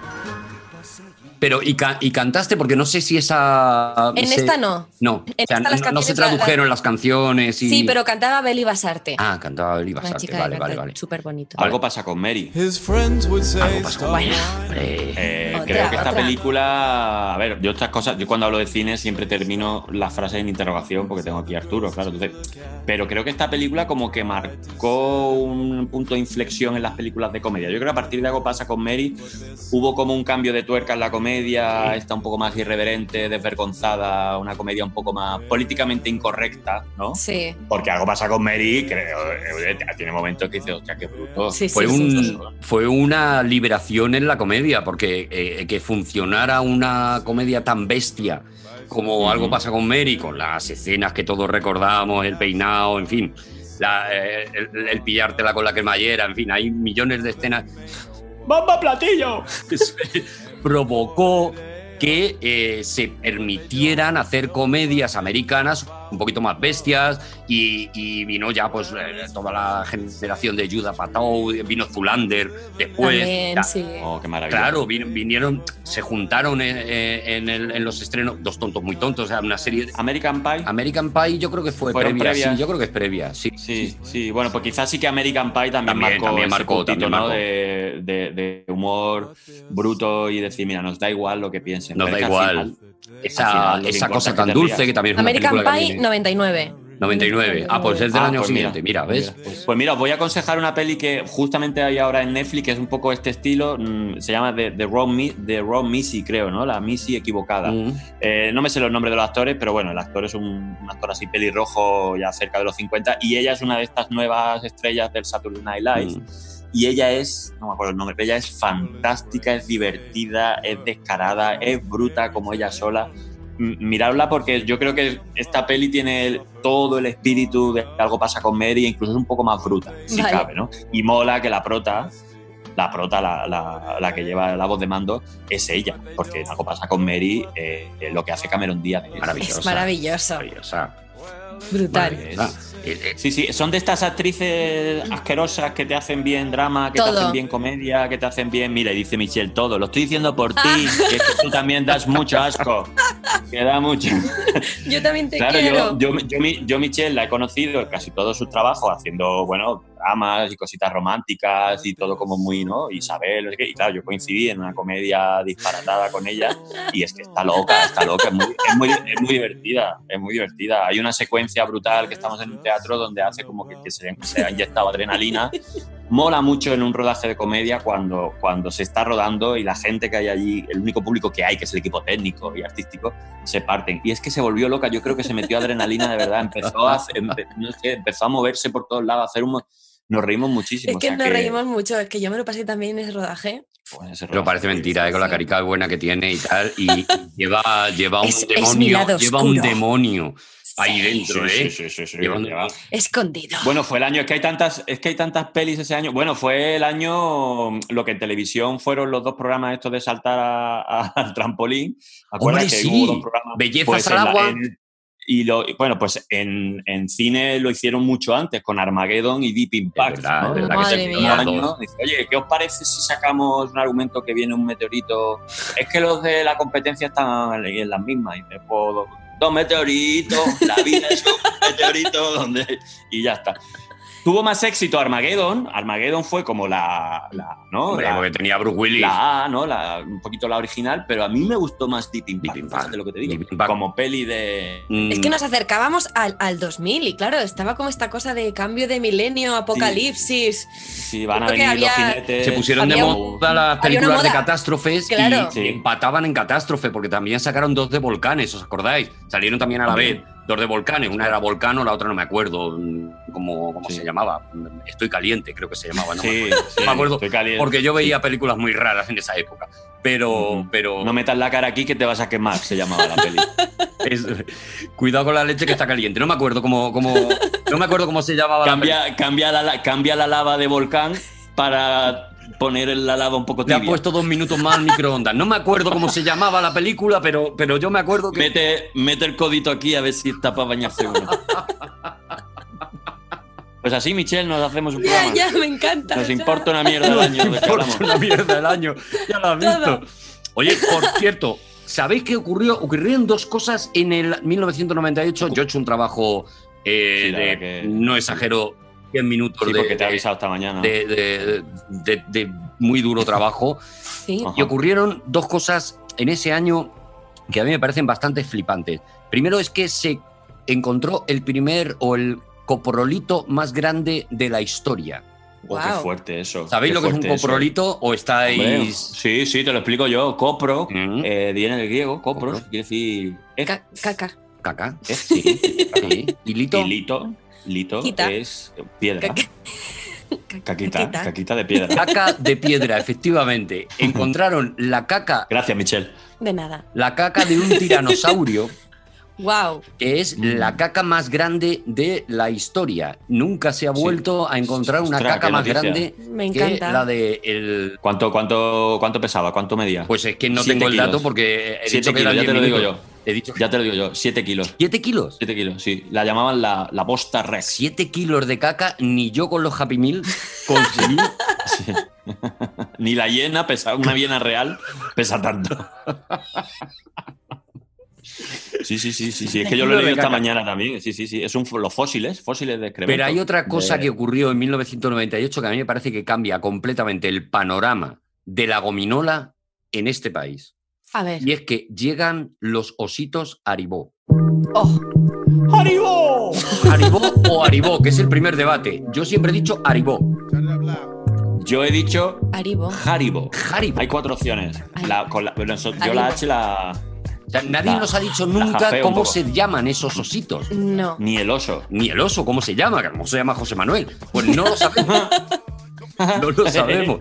Pero ¿no os parece que cambia completamente el concepto que comprar gominolas en bolsas? O sea, Tú antes ibas a un señor, Sí. tres osos, Suelto. cuatro regalices, Lenguas. Dos caramelos de Drácula, Lenguas de una lengua. eh, siete moras, una lengua. Tú, además le decías, eh, tengo siete pesetas. Y él te decía cuándo tenías que parar. Que eso, la verdad que te Claro. Ya has completado las siete pesetas, ya está. Vete a, A lo mejor casa. te daba para algún cromo también. Pero no podías comprar gominolas a, a, a- a hierro, o sea, gominolas con exageración. La bolsa de, de, de jaribo, al jaribo. Sí, me voy, sí, sí. me voy a Sé poner de lo que me habla. hecho un jaribo, ¿sabes? No, no podía. Pues en el 1998 es cuando llegan los ositos jaribo o jaribó o como quiera que se llamen. Como se llamen. Y Qué maravilla. desaparece el señor con las pinzas cuando tenía pinzas, porque yo lo que recuerdo es Ah, no, con mi tío, la que era mano, con la mano. un señor fumando Mano, su que fortuna un que lo echaba así arriba y decía, a ver, ¿qué quieres, niño? Sí, sí, con una uña, una uña que eso era, un, eso era una plaza de Con toro. una uña guitarrera y... Que claro, luego tú mirabas a ver si te estaba dando de las que estaban así como más frescas, entre comillas, o si te estaba dando ya la, la gominola tiesa, tiesa, daba que lleva ahí gominola, cuatro meses. Te que daba es la final. Te daba la pegajosa, ¿Sabes? claramente. Sí, sí. claramente. Desde aquí un saludo a, a- a- a- bueno, aquí mi kiosquero, mi kiosquero Pepe, que murió hace muchos años, pero era un espectáculo. El pobre ya le pilló muy mayor, muy mayor, eh, el cambio de euro, que, al euro, que fueron dos años después. Sí. Y, tío, a mí me da mucha pena porque el kiosquero de mi barrio era muy, era muy bruto, era muy cascarrabia, pero era muy generoso. Claro, tenía unas manazas enormes. Entonces él no contaba, él no tenía paciencia. Tú le decías, Pepe, dame 20 pesetas de chochitos. Chochitos eran como, como unas, unas chocolatinas pequeñitas que tenían como forma de grano de café, pero de chocolate blanco, por Sí. ejemplo. ¿no? Sí, pero eso, Porque, claro, a eso lo- eh, perdóname, Dani, ¿a eso lo llamabais Chochitos. chochitos en Málaga? Chochitos. Pero ¿no? chochitos. Imagínate un grano de café, pero hecho de chocolate Pero blanco. cada, cada región prácticamente parece- tenía su chochito. Quiero decir, en otros sitios Bueno, son y, los altramuces, altramuces. Sí, sí, pero es que en Málaga eh, la palabra chochitos es, es polisémica. Vale, o sea, chochito vale casi para todo, ¿no? Sí. Casi para Buenas tardes, pues menos- se ha quedado un día un poco chochito, sí. ¿no? O sea, vale, Menos para menos, menos pa'l pene. Vale para todo, ¿no? Mire, míreme el coche que me hace un chochito que no me está gustando. Sí, me hace, me hace un chochito en la tapa del chochito. soy los Eh, pitufos del chochito en Málaga. sí. Póngame sí, un sí, café, eh, pero ve- con poco chochito, por favor. Sí, claro, claro, claro, claro. Sí, sí. Vengo aquí porque tengo un chochito aquí en, En la- en la, en la En la muela. muela. En la farmacia, me da una crema para que tenga un, un poco la, la espalda con chochito, me noto. Ostras, sí, sí. Vale. Te encaja en todos lados. Vale, absolutamente, vale absolutamente para todo. Eh, oye, eh, pasaron, bueno, ese año, ese año 98, hablando aquí de, ya que estamos hablando de las bajas zonas, eh, la Viagra, la Viagra, nace Oh, la Viagra. la Viagra. Fíjate. Oh. Sí, sí, sí, sí, sí. Yo tengo una- fue bueno, fue revolucionario, pero que en el- eh, eh, ese año hubo una cantidad de infartos al corazón que no fue normal. La peña se creía que esto de la Viagra era La gente se, lo, se compraba bolsas de ositos Haribo para echar un fin de semana, ¿sabes? Y claro, ¿Te imaginas? se morían. Eso fue en el 98. En el 2000 ya vendían bolsas. Esa época yo recuerdo especialmente el anuncio que hizo Pelé, que me parecía maravilloso, de la Viagra, que le debieron pagar un pastón tremendo porque era Pelé anunciando Viagra, tal. Ah, con una edad que dice, yo ya podría usar. Y dices tú, a lo mejor el hombre, Claro. pero el dinerito. Y lo maravilloso era que hacía el anuncio diciendo la Viagra es buenísima y tal y no sé qué, pero yo no la necesito. Hasta la semana pasada, él tenía miedo de hablar con su médico sobre sus dificultades de erección. Ahora, él no piensa en hablar. Como muchos hombres, él ya se ha beneficiado del tratamiento. Los problemas de erección son comunes. Habla con tu médico. Yo lo haría. Al final de la vídeo decía, yo no la necesito, que quede claro. O sea, el tío dijo, vale, yo cobro la pasta, yo anuncio que esto es maravilloso, pero yo no voy a decir que tengo algún tipo de problema, de con problema, eso. claro. y tal. Y el- Ostras, el, anuncio bueno. era glorioso y fíjate, son de esas cosas que mm, yo en su momento la Viagra no le daba ninguna importancia y para esto sí sirve el programa. Cada vez le doy más a, a- a ese momento. O sea, cada vez me parece un momento más histórico el momento del nacimiento de la Viagra, la verdad. Las cosas. Maravilla. Totalmente. Mira, os, os cuen- os cu- os cuento una vez que fui a ver a, a- una vez fui a ver a los morancos y contaron flipé, ¿eh? nunca había visto a los morancos en directo. Me viene, me acuerdo porque estamos hablando de la Viagra. Y, mm, y, y era increíble, tío, porque me gustó mucho. Hacían humor de brocha gorda, pero en mitad de la brocha gorda había pinceladitas muy igual. Y, y claro, hacían un poco el espectáculo este de escenificar los chistes. ¿no? Que era como, a lo mejor van los dos vestidos de médicos y de repente te cuentan ese de, pues mi abuelo, mi suegro se ha muerto, ¿de qué? De catarata, pero si de eso no se muere nadie, ¿no? Lo típico. Lo contaron, ¿eh? Tuvieron también los santos cojones de contar eso. pero luego contaron uno que a mí me hacía mucha gracia, que era como eran dos médicos que se encuentran y uno le dice al otro que estaba, dice, llevo un año trabajando en la, en la planta de quemados. Dice, ay, sí, ¿cómo es? dice, bueno, es complicado, yo no sé qué. Dice, hoy me ha llegado un hombre con, con el 95% del cuerpo chamuscado. Y dice, ¿y qué ha hecho? Dice, le da una Viagra. Dice, ¿una Viagra para qué? Dice, para que no le rocen la sábana. Oh, Dios mío. Me ha venido, no sé. eh, No, hombre, la Viagra es que fue, claro, fue un, fue un momentazo también. Oye, y en la, en la música, vamos a, vamos a repasar la uf. música de, de aquellos años. Bueno, antes de eso, quiero poner. Yo tengo un amigo. Quiero po- ah, tú tienes un Te amigo. aviso, ¿eh? Yo tengo un amigo. Yo tengo un amigo, yo tengo un amigo, yo tengo un amigo, ay, yo tengo un amigo, yo tengo un amigo, yo tengo un amigo, yo tengo un amigo, ay, yo tengo un amigo, yo tengo Yo tengo un amigo y, y va- y vais a flipar porque el año 98 fue un año de, de muchísima suerte para España, para nosotros los españoles. ¿Sabéis por qué? ¿Por qué? Porque empezó un grupo. Empezó, empezó un grupo en el año 98 Eh, y, y nos quieren saludar y nos quieren contar cómo fue ese año para ellos. Hola Michelle, Arturo, Dani, soy Juan Aguirre. Eh, ¿Cómo recuerdo el año 1998? Pues como un año caótico eh, de descubrimientos a todos los niveles. Estábamos descubriendo la ciudad de Madrid, luego empezamos a viajar por todo el país. Eh, fue nuestro primer disco, nadie nos conocía y, y no, no, no nos podíamos imaginar todo lo que iba a ocurrir luego, porque tampoco, vamos, si hubiésemos hecho un plan, seguro que no salía bien, ¿no? Eh, básicamente, yo creo que los dos coincidiríamos en decir que, que lo recordamos con muchísima, muchísima ilusión. Y nada, eh, os mando un beso para todos y, que, y mucha suerte con el programa. Chao. Hola Arturo, hola Dani, hola Michelle, soy Eva Amaral. Nos da mucha alegría que hayáis escogido el año 1998 en mi año favorito, porque la verdad es que para nosotros fue un año realmente especial. Era el año en el que se editaba nuestro primer disco, que yo creo que es el sueño, como os podéis imaginar, es el sueño de, cualquier banda que está empezando, pues es grabar y editar un disco, ¿no? Y, Juan y yo guardamos recuerdos increíbles de ese primer año, girando con, las canciones que, empezaba a conocer la gente de nosotros. Y recuerdo una- un momento muy especial en el que, bueno, pues yo estaba, ya vivíamos en Madrid, llevábamos un par de años viviendo en Madrid y recuerdo estar en el escaparate de una zapatería eh, y de repente, pues por primera vez en, la calle, escuchar una de nuestras canciones eh, dentro de la zapatería por el, por el hilo musical, ¿no? Y, recuerdo pues entre sentir mucha vergüenza y mucha alegría. Así que, que bueno, esas pequeñas cosas que, que hacen la vida emocionante y, y a partir de ahí pues todo para arriba. Fue, fue un año increíble, la verdad. Así que bueno, un beso para todos los que nos escucháis y, y para vosotros tres. Y, y nada, que hagáis un bonito recorrido por ese año mágico. ¡Jo, qué emoción! ¡Qué guay! Quiero, ¿No tenéis la sensación de que Amaral lleva en nuestra vida muchísimo más tiempo que desde el 98? Totalmente, toda la vida.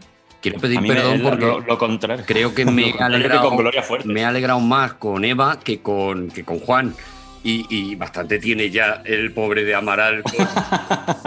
y creo que me he alegrado un poco más cuando ha sonado Eva que cuando, que cuando estaba hablando Juan, que, que me cae muy bien el hombre con la gorra. De verdad, que me, Claro, en el 98 empezaron, hace ya 22 años de, de Amaral, que se, dice, que se dice pronto, y es que ahora no me... o sea, es una voz que tengo ya como metida en mi sistema operativo. No, no, recu- no recuerdo cómo era mi vida antes de Amaral, la verdad. Totalmente. Tengo que decir que yo Amaral, pues lo, lo- bueno, pues lo, lo escuchaba como todo el mundo, me gustaban algunas canciones, pero bueno, no, no era seguidor, nunca me había eh, interesado más allá de...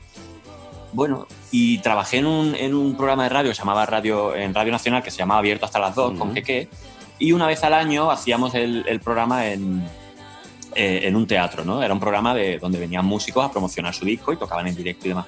Entonces, ese que era lo- un programa grande al año, eh, hubo un año que vino, que vino, vinieron Eva y Juan. Entonces hicimos el programa allí, en el escenario, y ellos de vez en cuando salían con toda la banda a tocar.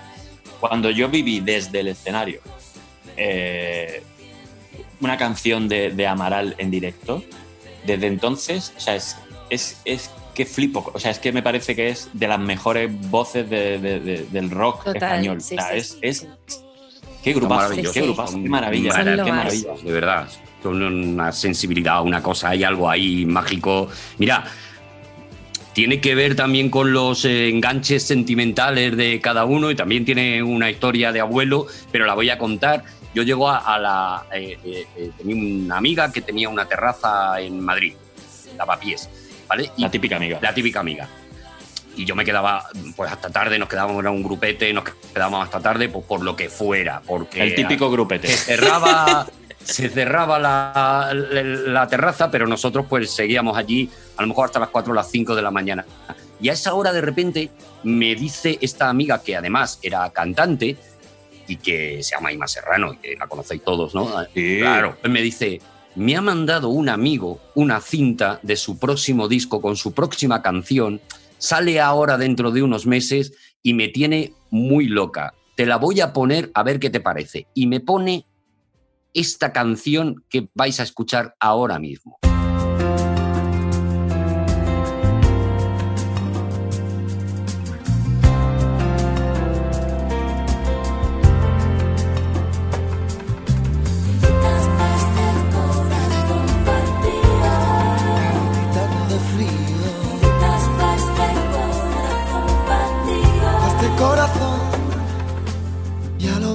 Ves que no hay dos simples, que la vida va y viene y que no se detiene, qué sé yo. Pero miénteme aunque sea, dime que algo queda entre nosotros dos, que en tu habitación nunca sale el sol, ni existe el tiempo ni el dolor. ¿Os suena, no? Llévame, Hombre, si por favor. A perder a Por. ningún destino sin ningún porqué. Es del 98. Es del 98, El Corazón Partió, todavía no había salido el disco más ni nada de eso, es simplemente eh, el, el- el avance que le había mandado en una cinta diciendo, a ver qué te parece esta canción. Y claro, yo Ya cuando lo escuché dije, la que va a liar este tío con esta canción. Claro, claro, claro. Que ya la había liado, ¿eh? Que ya la había liado. Que, la- que la- ya la llevaba. Mira, mi- mi- si eh, los que no lo estáis viendo, está, Michelle está pasando de nosotros, cogiéndose los cascos y flipando como si fuera, como si fuera lo que es. gozando. Una, teen- una fan teenager. Te molaba, ¿no? Esta cancioncita, ¿eh? Michelle? Mucho, claro, es que te teletransporta a eso, a, a- a momentos muy guays. Y, hombre, oye, por es supuesto, que- Alejandro Sanz, madre mía, está, está, ha juntado muchos recuerdos. Ese disco, el más de Alejandro Sanz, eh, fue una auténtica revolución, fue, fue nuestro thriller. O sea, todas las canciones del disco fueron un éxito, todas las canciones del disco Pero sonaron a lo Corazón bestia. Partido, no, no existe una manera de medir eh, la calidad de una canción porque es muy subjetivo, no hay un patrón, no hay una... Pero yo creo que Corazón Partido es de las mejores canciones que se han hecho, eh, iba a decir siglo XXI, pero de finales del siglo XX. Estoy convencido. ¿No? ¿Me equivoco? Siglo XX. Bueno, ha, Digo, a ver si voy a meter aquí un patón aquí ahora. ha llegado hasta, ha llegado hasta ahora, ¿no? Pero, pero sí, yo creo que es de esas canciones, ya digo, yo tampoco es que sea un experto en música ni nada, pero yo escuché esa canción y yo me fui a mi casa con esa canción metida en la cabeza diciendo, Sí. Sí, es- perfecta. que salga esa canción ya, o sea...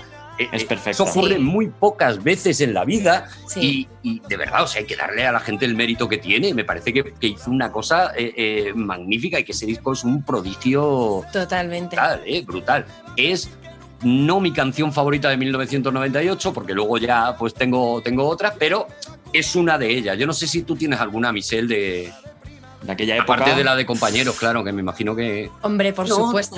fallaré.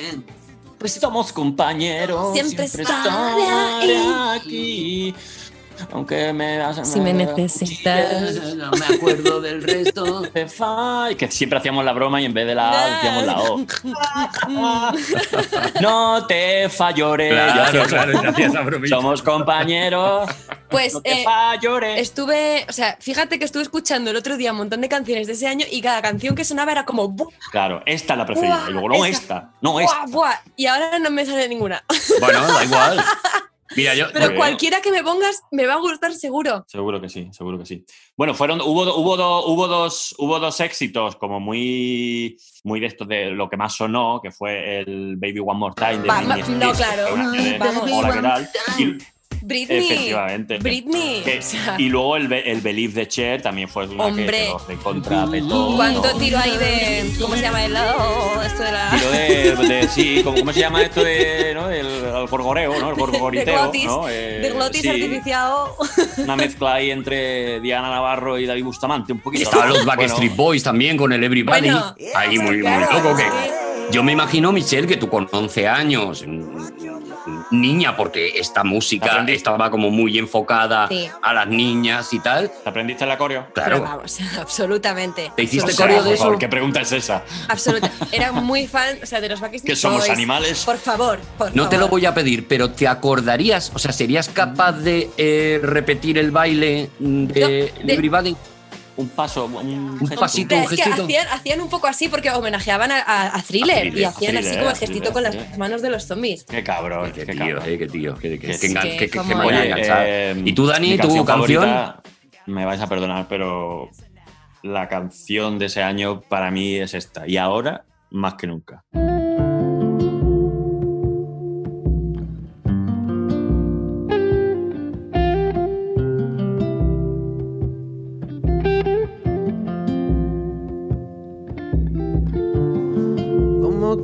Ser mi amiga?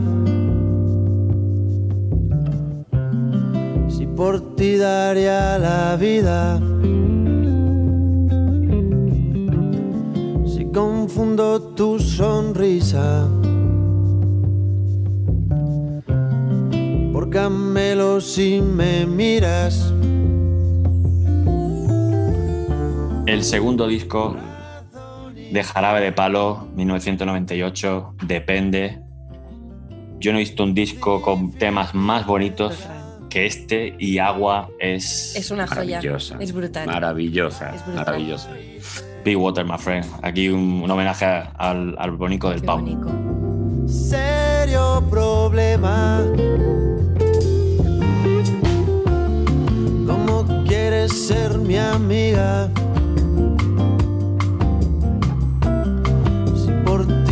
Perdería. que cuando sacó este disco, bueno, ya había tenido, por supuesto, dos años antes el pelotazo con la flaca, ya me, a mí flipó, no solamente la flaca, sino me, me flipó Grita, me fliparon un montón de canciones de, de ese disco. Y el Depende fue eh, el principio de una cosa que creo- que fue muy injusta, que es esto de siempre hace la misma canción. Siempre hace la misma canción si te escuchabas el Depende, pero, pero si no, lo que, lo que escuchabas, si te escuchabas el resto del, del disco, si te escuchabas esta canción de agua y tal, lo que veías era un tío con una sensibilidad, con una capacidad de hacer canciones. Y para mí Depende es muchísimo mejor disco todavía que, que La Flaca. Y 50 palos es para mí su, su, su obra maestra. O sea, ahí tiene... ahí- Yo creo que siempre le todo. traspasaba, o sea, es, es una persona a la, que, a la que le veías un poquito el alma Mm. en todo lo que hacía. Mm. Yo nunca le conocí personalmente, pero es de esas personas que, que parece que sí, que, que te ha acompañado toda la vida, que ha estado presente en momentos importantes de tu vida. Y, y- y siempre que le veía decía, jo, tiene una pinta de ser un gran tío Sí. y bueno. Estos últimos días, a raíz de, de- de su pérdida, pues bueno, como estuvo estos últimos cinco años luchando y demás, pues tiene como cierta lógica que las, las letras de las canciones que, que escribió a partir de este proceso ¿no? de, de lucha, Mm. pues que tuvieran, dices, claro, pues esta última que sacó y demás. Pero me he puesto ahora a, re- a revisionar y a reescuchar sus canciones desde los comienzos y es que su manera de pensar y su manera de sentir y su manera de estar en el mundo ya era así.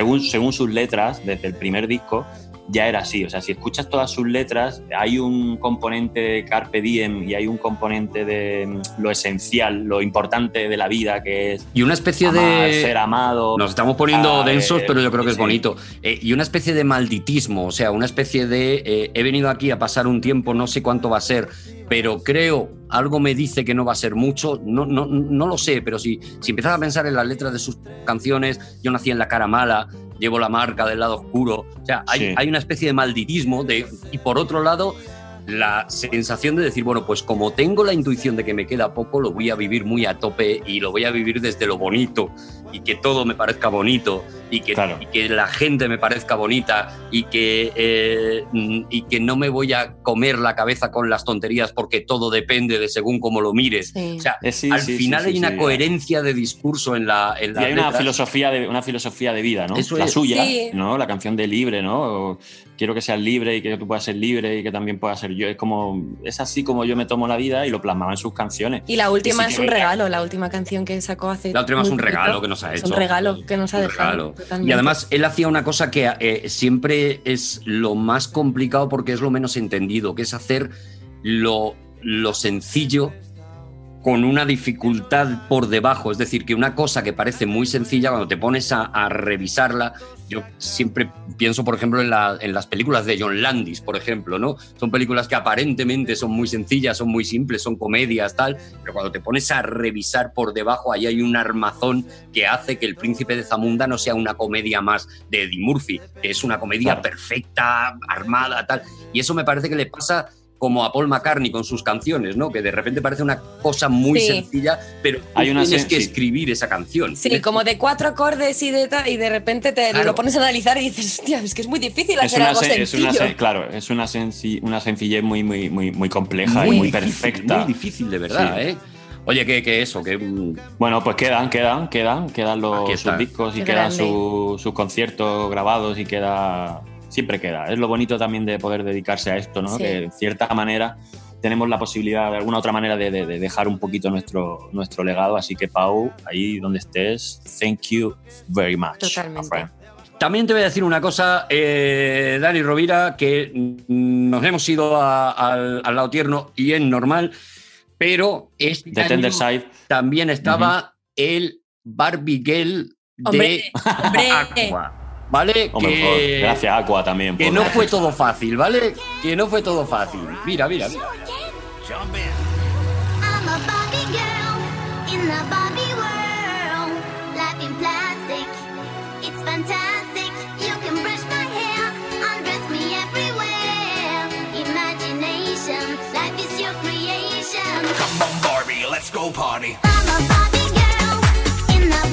Pero esta molaba, era muy bailona, ¿eh? Muy bailona. Era muy divertida esta canción. Era buenísima, hombre. Era, era pues eso, la- el buen creation. Come on, Barbie, let's go Un party. videoclip muy loco también, muy, muy, muy absurdo. Sí, es que sí, fue, sí. a mí me, me Muy futurista también, ¿no? Tenía un poco como la estética, ¿no? Esta futurista de casi, ¿no? De la, es, la vestimenta. Eran como muy atrevidos. Vamos a inventarnos cosas, ¿no? Como las vestimentas de los Juegos del Hambre, ¿no? De estas así cosas mujeres. Y en cuanto verdad que- a anuncios de la tele, os quiero poner un anuncio. Uy, nos vamos a meter en tele, ¿eh? Nos Claro, vamos a sí, vamos a entrar en la tele, vamos a entrar en la tele, porque os quiero Entonces, poner, no vamos a acabar. os quiero poner un anuncio que me parece, o sea, una de esas cosas que hacen que te cambie completamente el concepto de algo. O sea, tú conocías, en este caso, una canción, la cantabas siempre mm, como se cantaba en su versión original, hasta que salió este anuncio y ya no puedes cantarla de otra manera que como en este anuncio.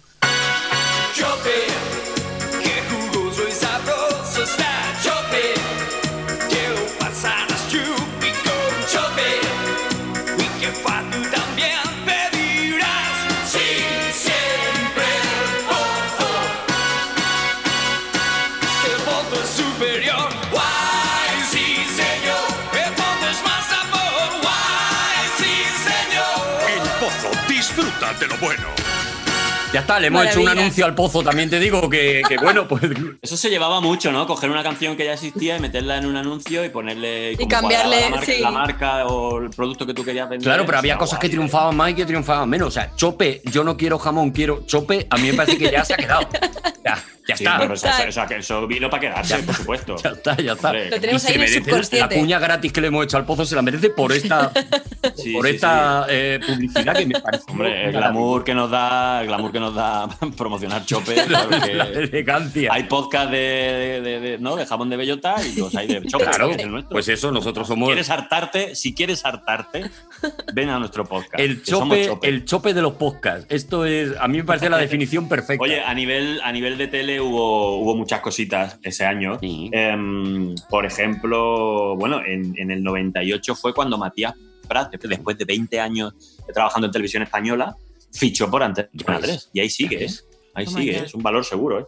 Bueno, que Eh, tuvimos a Mónica Furor, Carrillo que nos contó más o menos Mónica Carrillo aquella, aquella historia. ¿Os acordáis de Furor? Furor. Sí. Oh, Furor. Con Alonso Caparrós, puede ser, sí, ¿eh? Claro, era una edad en la que yo veía mucha tele también por la noche, no salía mucho, yo con 18 era bastante. Y, y Nos parecía un programa muy loco, muy loco. O sea, nos parecía que nadie estaba en ese eh, sitio, en ese estudio, eh, digamos, de manera natural. O sea, con, con, un, con un fanta. Nos parecía que, Sí. que en ese ¿No te parecía que eso era un barco donde había mucha gente, pero el, timón no lo tocaba nadie? Nadie lo llevaba. nadie, nadie llevaba el timón de, de esa goleta. No. ¿Eh? No. Parece que, que a Dani en ese programa le habrían llamado el sobrio, a pesar de que ahora mismo sumergido en la droga continuamente. O sea, le habrían llamado el secote. O sea, Sí, sí, sí, sí. Pues como mínimo Red Bull. Como mínimo rulaba mucho el Red Como Bull mínimo, en ese programa. como ¿eh? mínimo. Porque, hombre, yo llegar- yo puedo llegar a entender porque yo he jugado, a- yo he jugado en casa al furor. Divertidísimo. Eh, un cuatro contra cuatro, que alguien diga una palabra y a soltar canciones. Y, y se crea, yo de repente estaba jugando en casa, a las dos horas dije, ¿en qué momento han empezado a repartir cocaína aquí a la peña? Porque la peña, es verdad que creo que es un Todo juego que te da mucho, es enciende. mucho furor, está muy bien Es que está muy bien Sí. pensado. Furor, es como frenesí, furor. Sí. Ah, ¿no? Se Punto desencadena ahí con la adrenalina. Había una cosa que a mí me indignaba muchísimo. punto. Y sin embargo era lo que me fascinaba. Y es que había un momento en el que el juego se iba a la mierda porque Alonso Caparrós decidía cosas. O sea, eh, eh, Claro. que era lo que a mí me Lo, indignaba. si- porque lo sigue haciendo. Claro, pero yo, yo soy una persona seria, o sea, yo soy una persona que quiere que haya una estructura en la vida. Sí, Entonces, sí, todo iba muy- bien, el concurso iba bien, iban puntuando, tal, no sé qué, y de repente Alonso Caparrós decía, eso ha sido muy gracioso, un mini punto para las chicas. Y tú decías, no, hombre, no. ¿Cómo? ¿Cómo? no, es que eso no se lo O han un ganado". punto incluso. O incluso un punto por por Porque una le salía él por lo que le daba la gana, porque se había subido a uno a la mesa y se había puesto a bailar y le daba un punto. Y tú decías, necesito una estructura, necesito el tiempo es oro, que estoy viendo hacia dónde van las cosas, aquí hay un orden. No, caparrós. ¿Nos parece, ¿Nos parece que a lo mejor pudo haber un poquito de transferencia de público de la ruleta de la fortuna a Furor? Sí. Porque también estaban muy flipaditos, rollo, pío, pío, que yo no he sido. Y la gente como era... De hecho, hay gente que no ha salido de allí, de esos estudios, en- eh, eh, cambiaron Nunca. el decorado Mm. y los dejaron allí y allí los van, Sí, sí. los van alimentando como a los pájaros, le sacan Se así. sigue escuchando por la noche, por la noche tú vas a ese plató y no hay nadie. Y si te quedas así callado se escucha popurri, popurri, popurri, popurri. Sí, sí, tío, es increíble ahí. gente que sueña, gente, gente que. La gente de. eh, se pasan. Bueno, hay, hay generaciones ya de, de público de la ruleta de la fortuna. Ya han nacido niños, niños que se han criado allí, ya, dentro del estudio, Directamente. que, que se han casado Ruletitos. entre ellos. Bueno, en la endogamia. Sí. La endogamia. La familia El show Fortuna. de Truman, que nunca jamás han Mm. salido ahí de ese. Sí. Se creen que esa es la vida. Película de este año Cierto. también, de Qué 1998. bien la- Bueno, o sea, Pero qué bien lo has me hecho, Michelle. Pues así sin querer. ¿Cómo se nota que te lo has Pues, pues, pues, ¿Cómo mi- hilado? ¡Mini punto para la chica! Imagínate queriendo. O sea. Pues me parece de verdad una de, de- de las películas más top para mí. De Es- hecho, la volví a ver hace no mucho. Es un peliculón. Obra maestra. Adoro. Bueno, a mí, me- a mí igual, que, igual que a ti, a mí me flipó y, y- y yo como, como, yo no, como yo no tengo secretos para vosotros, es verdad que cuando a mí me pasó todo lo de los apellidos vascos, no sé si tú has tenido también, como en parte te podrías sentir Sensación un de. poquito identificada de, ¿no? de, de en el show de Truma. Porque claro, cuando pasó todo el boom este y demás, yo tenía la sensación, eh, a veces real y a veces ya paranoia, de que salías a la calle Y todo el mundo te miraba. observaba. Parecía como que estaba el de abajo, estaba esperando que saliera Sí. para saludarte. El otro estaba esperando para pedirte la foto. Y me- yo me sentía un poco como observado como el show de Truma. Y, y cuando la volví a ver, hostia, me dio un mal rollo. Sí, sí, me sí, dio un sí. mal rollo. Sí, sí. Bueno, O sea, bueno, bueno, me tuve que poner furor. luego. Oye, ¿os acordáis ese año, os acordáis ese año del Euromillón? Hombre, no me voy a acordar con También. Pablo Vázquez. Claro, Total. claro. Pues oye, yo tengo, yo tengo, yo tengo una amiga. Yo tengo un amigo, yo tengo un amigo, yo tengo un amigo, ay, yo tengo un amigo, yo tengo un amigo, yo tengo un amigo, Yo tengo voy a poner el audio y no me ha dado, ni- no me ha dado tiempo ni a escucharlo. Igual no es el audio Claro, correcto. bueno, pero ya está, tú su- suéltalo pero, y- Escúchame, Lo que sí hemos que venido, digo el Euromillón hemos venido a jugar. Lo que sí que digo que yo no soy caparro. O sea, esto se va a emitir, mm, ha- haga ya lo Sí que sí, haya ¿no? en, el, en el. Ay, por en favor, el ay, audio. por favor. Nada, se va a emitir, Dani. Hostia, pues justo, mira, pues justo como no, como no sea, como, como sea privado, Sí. será la segunda vez que le pasa una movida así. ¿En serio? Bueno, pues Yo tengo un amigo. Me cago en la leche, Dani, qué rabia. Me acabo de acabo de salir ahora mismo de la tele. El programa empezaba a las 4 y terminaba a las 6. Oh, por una hora. Oh, me hubiera encantado. Que hay mogollón de anécdotas del Euromillón, cachis en la mar serena. Que nada, yo qué sé, si sirve de algo, di las campanadas en el 99, yo sola en Telecinco y me cagué de miedo, que me temblaban las rodillas, por si surge alguno que elija el 99.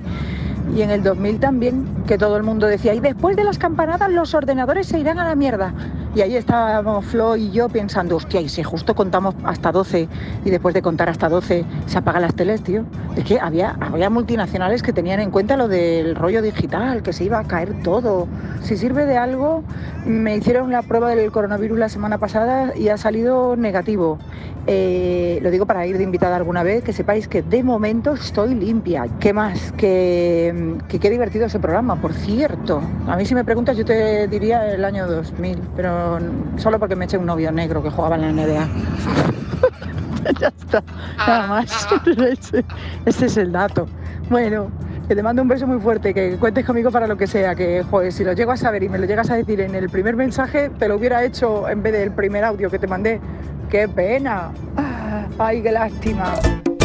Qué no ha, maravilla. hecho, no ha hecho un repaso de fi- del finales de, de la década. casi. Qué maravilla, de verdad. Oye, y le, y le gusta el programa además y todo, de verdad. Sí, que, sí, bueno, pues nada. Paula es que es una Pues Paula Paula es un tiene, tiene que venir, hombre. eh, también, también nos gusta de vez en cuando tener invitados buenos. Te voy a decir una cosa. Arturo. En este programa Perdón. un poco está, está empezando a darse la fórmula de. Porque acuérdate que Michelle también mandó su audio en su día Sí. con el programa de Lorenzo Fernández Bueno. Es verdad. Mandó el audio y dijo, oye, a ver si me invitáis. Es verdad, es verdad. Se está, se está empezando la fórmula de te mando Sí, sí, un sí. audio y me. Yo tengo un amigo y el amigo. me Pero el mío no lo pusiste. Eh, hostia, es verdad, no lo llegué a poner. No lo vamos a poner en el segundo de Lorenzo. Vale. Venga, gracias. Venga. Puta droga. ¡Ay, la droguita! Bueno, Niños, eh, no os droguéis. oye, que tenemos que ir terminando ya. No sé, por Ah, ejemplo, pues me, mira. me tenéis, me tenéis que dejar una cosa de tele. Bueno, de- tírale tú, Arturo, tírale tú. Es que no, tengo no, de, tele, de tele. Pues venga, tira tú con la tele. De tele, No, bueno, es que es- ese año en tele fue la locura, fue el informal, que obviamente eh, muchos nos lo conocemos. Y estuvimos con Flo, no hablamos del informal porque no tocaba, pero bueno, Bueno. pues Javier Capitán, Felizuco. Sí. Y por cierto, hablando de informal, os quería poner, a- para mí, bueno, aparte de los doblajes, que hoy estando con Michelle aquí, los doblajes del informal fueron, fueron históricos también, ¿no? Fueron algo, algo que, que- que cambió todo. Pero os quería poner una de mis canciones favoritas de las muchas que hicieron en el informal, que era Me quiero reír. Ese que llega, uno que entra en un bar, el es personaje fundamental. Los de chiquito comienzan con algo así. Es que no hay chistes, es que ya no hay humor sin cobarde. Pecado, el que va, Relájate. el que entró, Ya le voy a hacer la caimita. por terapia, lo mejor de todo es reír.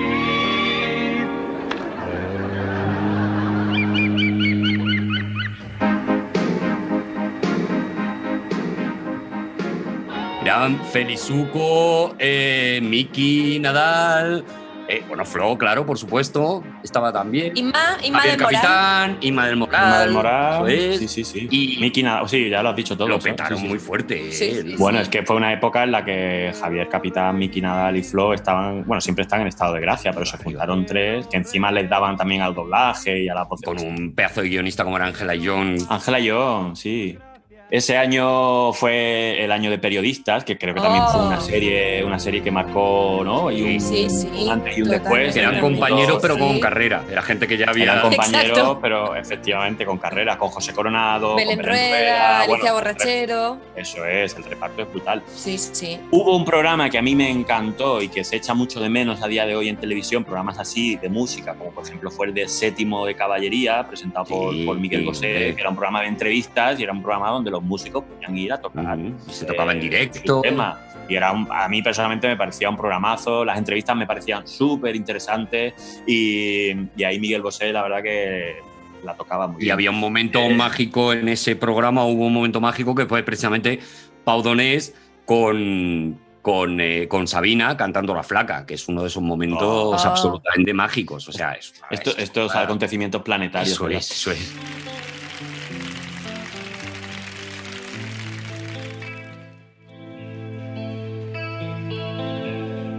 La vida conocí mujer igual a la flaca, coral negro de La Habana, tremendísima mulata, cien libras de piel y hueso, 40 kilos de salsa, en la cara dos soles, sin palabras hablan, que sin palabras hablan.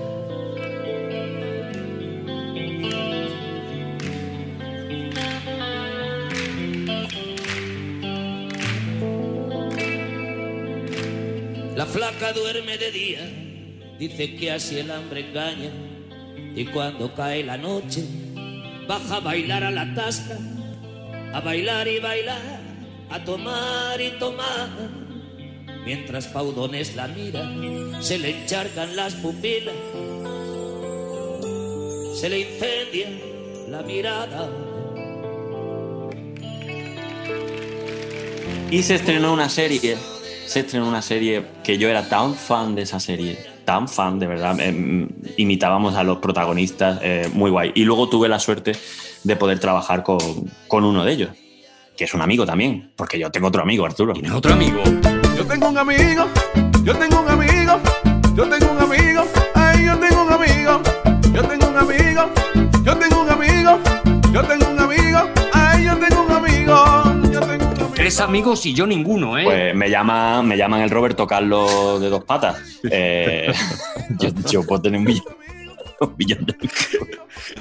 Tío, yo creo que al final el señor me va castigado, me está castigando. Claro, efectivamente. Eh, nada, que viene a saludarnos ahora, ahora mismo. mira. Hola, soy Carlos Iglesias y efectivamente en ese año estábamos grabando la serie Manos a la Obra, eh, una serie que duró en total cuatro años y hicimos 130 capítulos y que a día de hoy tiene cantidad de seguidores, pero no seguidores todavía, sino nuevos seguidores. Es curioso, ¿no? Porque hay, hay muchos grupos que, que son fan incondicionales de, de manos a la obra hoy en día y que muchos de ellos se han puesto en contacto conmigo y eh, la verdad es que es muy bonito escucharles hablar de esa serie que ellos no pudieron ver porque eran demasiado pequeños cuando, cuando estábamos emitiendo en Antena 3, salíamos todos los jueves. El, copro- el coprotagonista era Ángel de Andrés. Mi personaje había introducido el gotelé en este país, que fue algo que causó sensación. Lo había traído de Alemania el hombre. Y, y, en fin, fueron unos años eh, muy bonitos, de un trabajo muy intenso, también hay que decirlo. Muchas horas de grabación diarias, así como 12 horas, con unos veranos espantosos que hacía muchísimo calor porque el, techo de, de esa antigua fábrica era de chapa y hacía un calor horrible. En invierno hacía frío, pero era más soportable, pero el calor en verano era horrible. Hay un grado muy grande de improvisación en la serie porque nunca llegamos a tener un equipo de guionistas, con lo cual pues eh, se daba pie también a guiones de freelance que poco o nada sabían de la serie, entonces bueno, pues nos llegaban algunos guiones que eran infumables y que no directamente no podíamos hacer. Cogíamos un poco la idea como la columna vertebral y a partir de ahí pues Ángel y yo pues improvisábamos. Ángel y yo y todos los demás, cuidado, que éramos un montón de actores. Y, la verdad es que llegamos a tener un dominio de- del personaje y de la improvisación muy grande, un poco forzados también por las circunstancias. Pero llegó a ser una cosa muy divertida, porque yo me acuerdo de en muchas situaciones que solo con mirar a Ángel ya sabía que iba a empezar a improvisar, él me seguía maravillosamente bien y bueno, pues así sacábamos el capítulo del día adelante. Eso duró hasta que yo me empeñé en querer hacer una película que se llama Un Franco 14 pesetas. Entonces creía que ya con 130 capítulos habíamos llegado al máximo que podíamos dar y mm, quería dedicarme lo que me quedaba de vida pues a otra, a hacer otras cosas, sobre todo a interpretar a otros personajes, ¿no? Entonces fui yo el que consulté a Ángel de Andrés y le dije, pues yo creo que ya hemos llegado al final. Ángel, más inteligente que yo, me dijo, dice, nadie se retira de un éxito, pero yo veía que, que se me iba la vida. Y bueno, dejamos, dejamos esa serie, pero todavía hoy en día la verdad es que guardo muy, muy, muy buenos recuerdos de, de ella. Fue, fue un placer hacer Benito Lopera Perrote. Un abrazo a todos.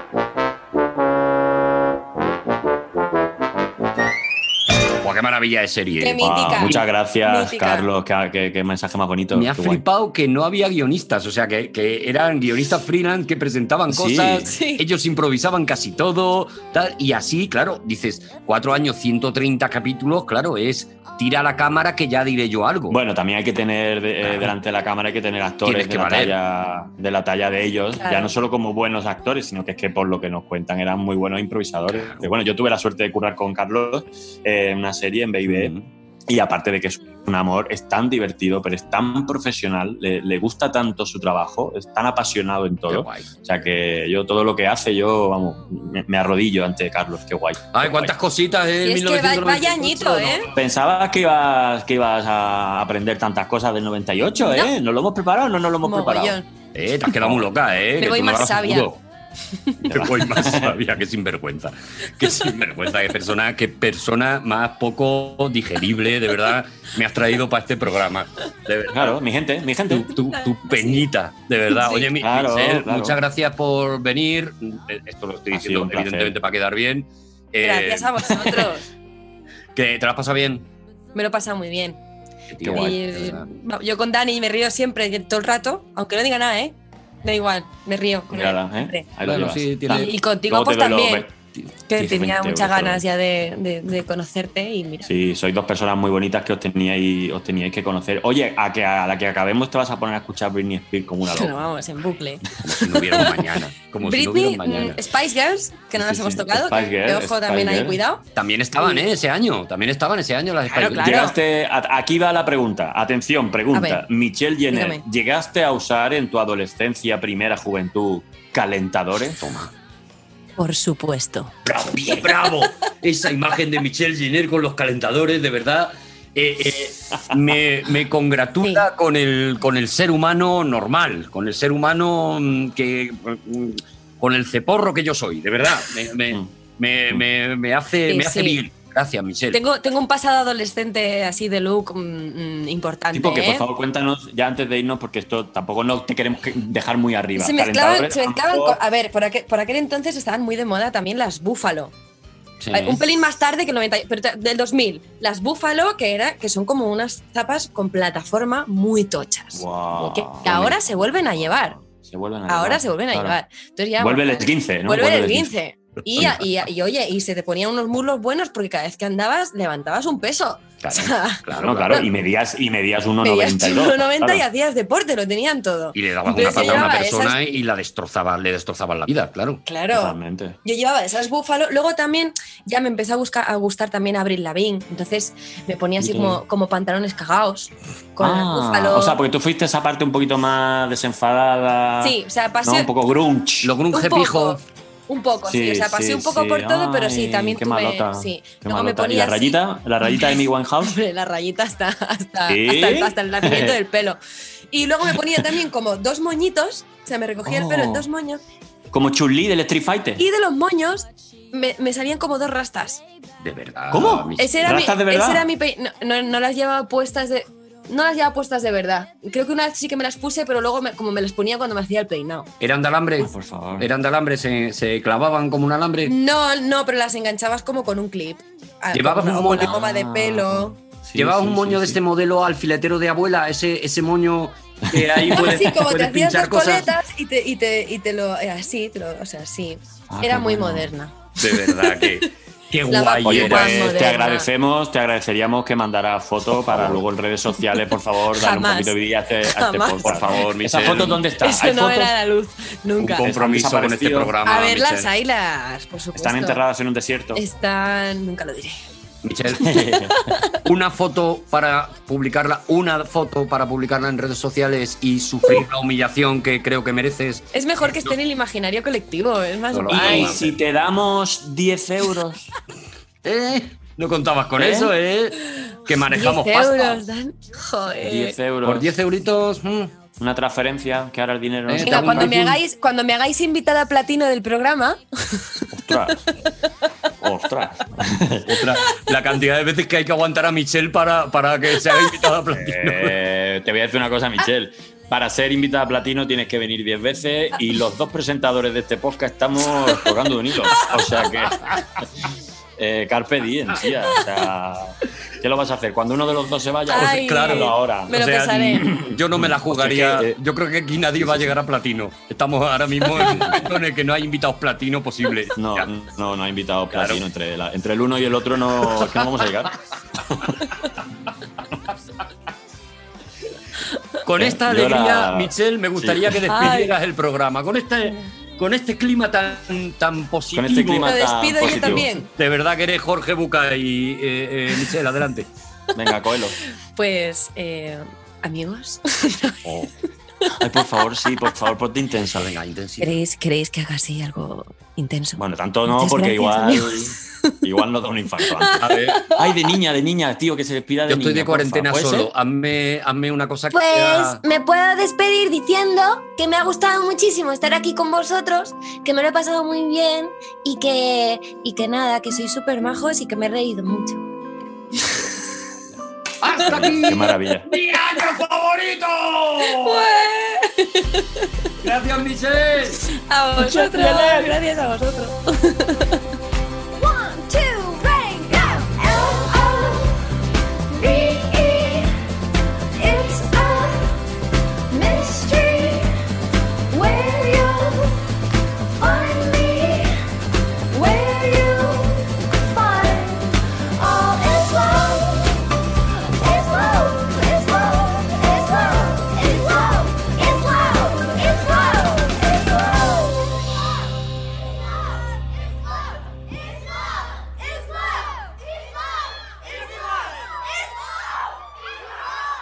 Todos los episodios y contenidos adicionales en podiumpodcast.com y en nuestra aplicación disponible para dispositivos iOS y Android.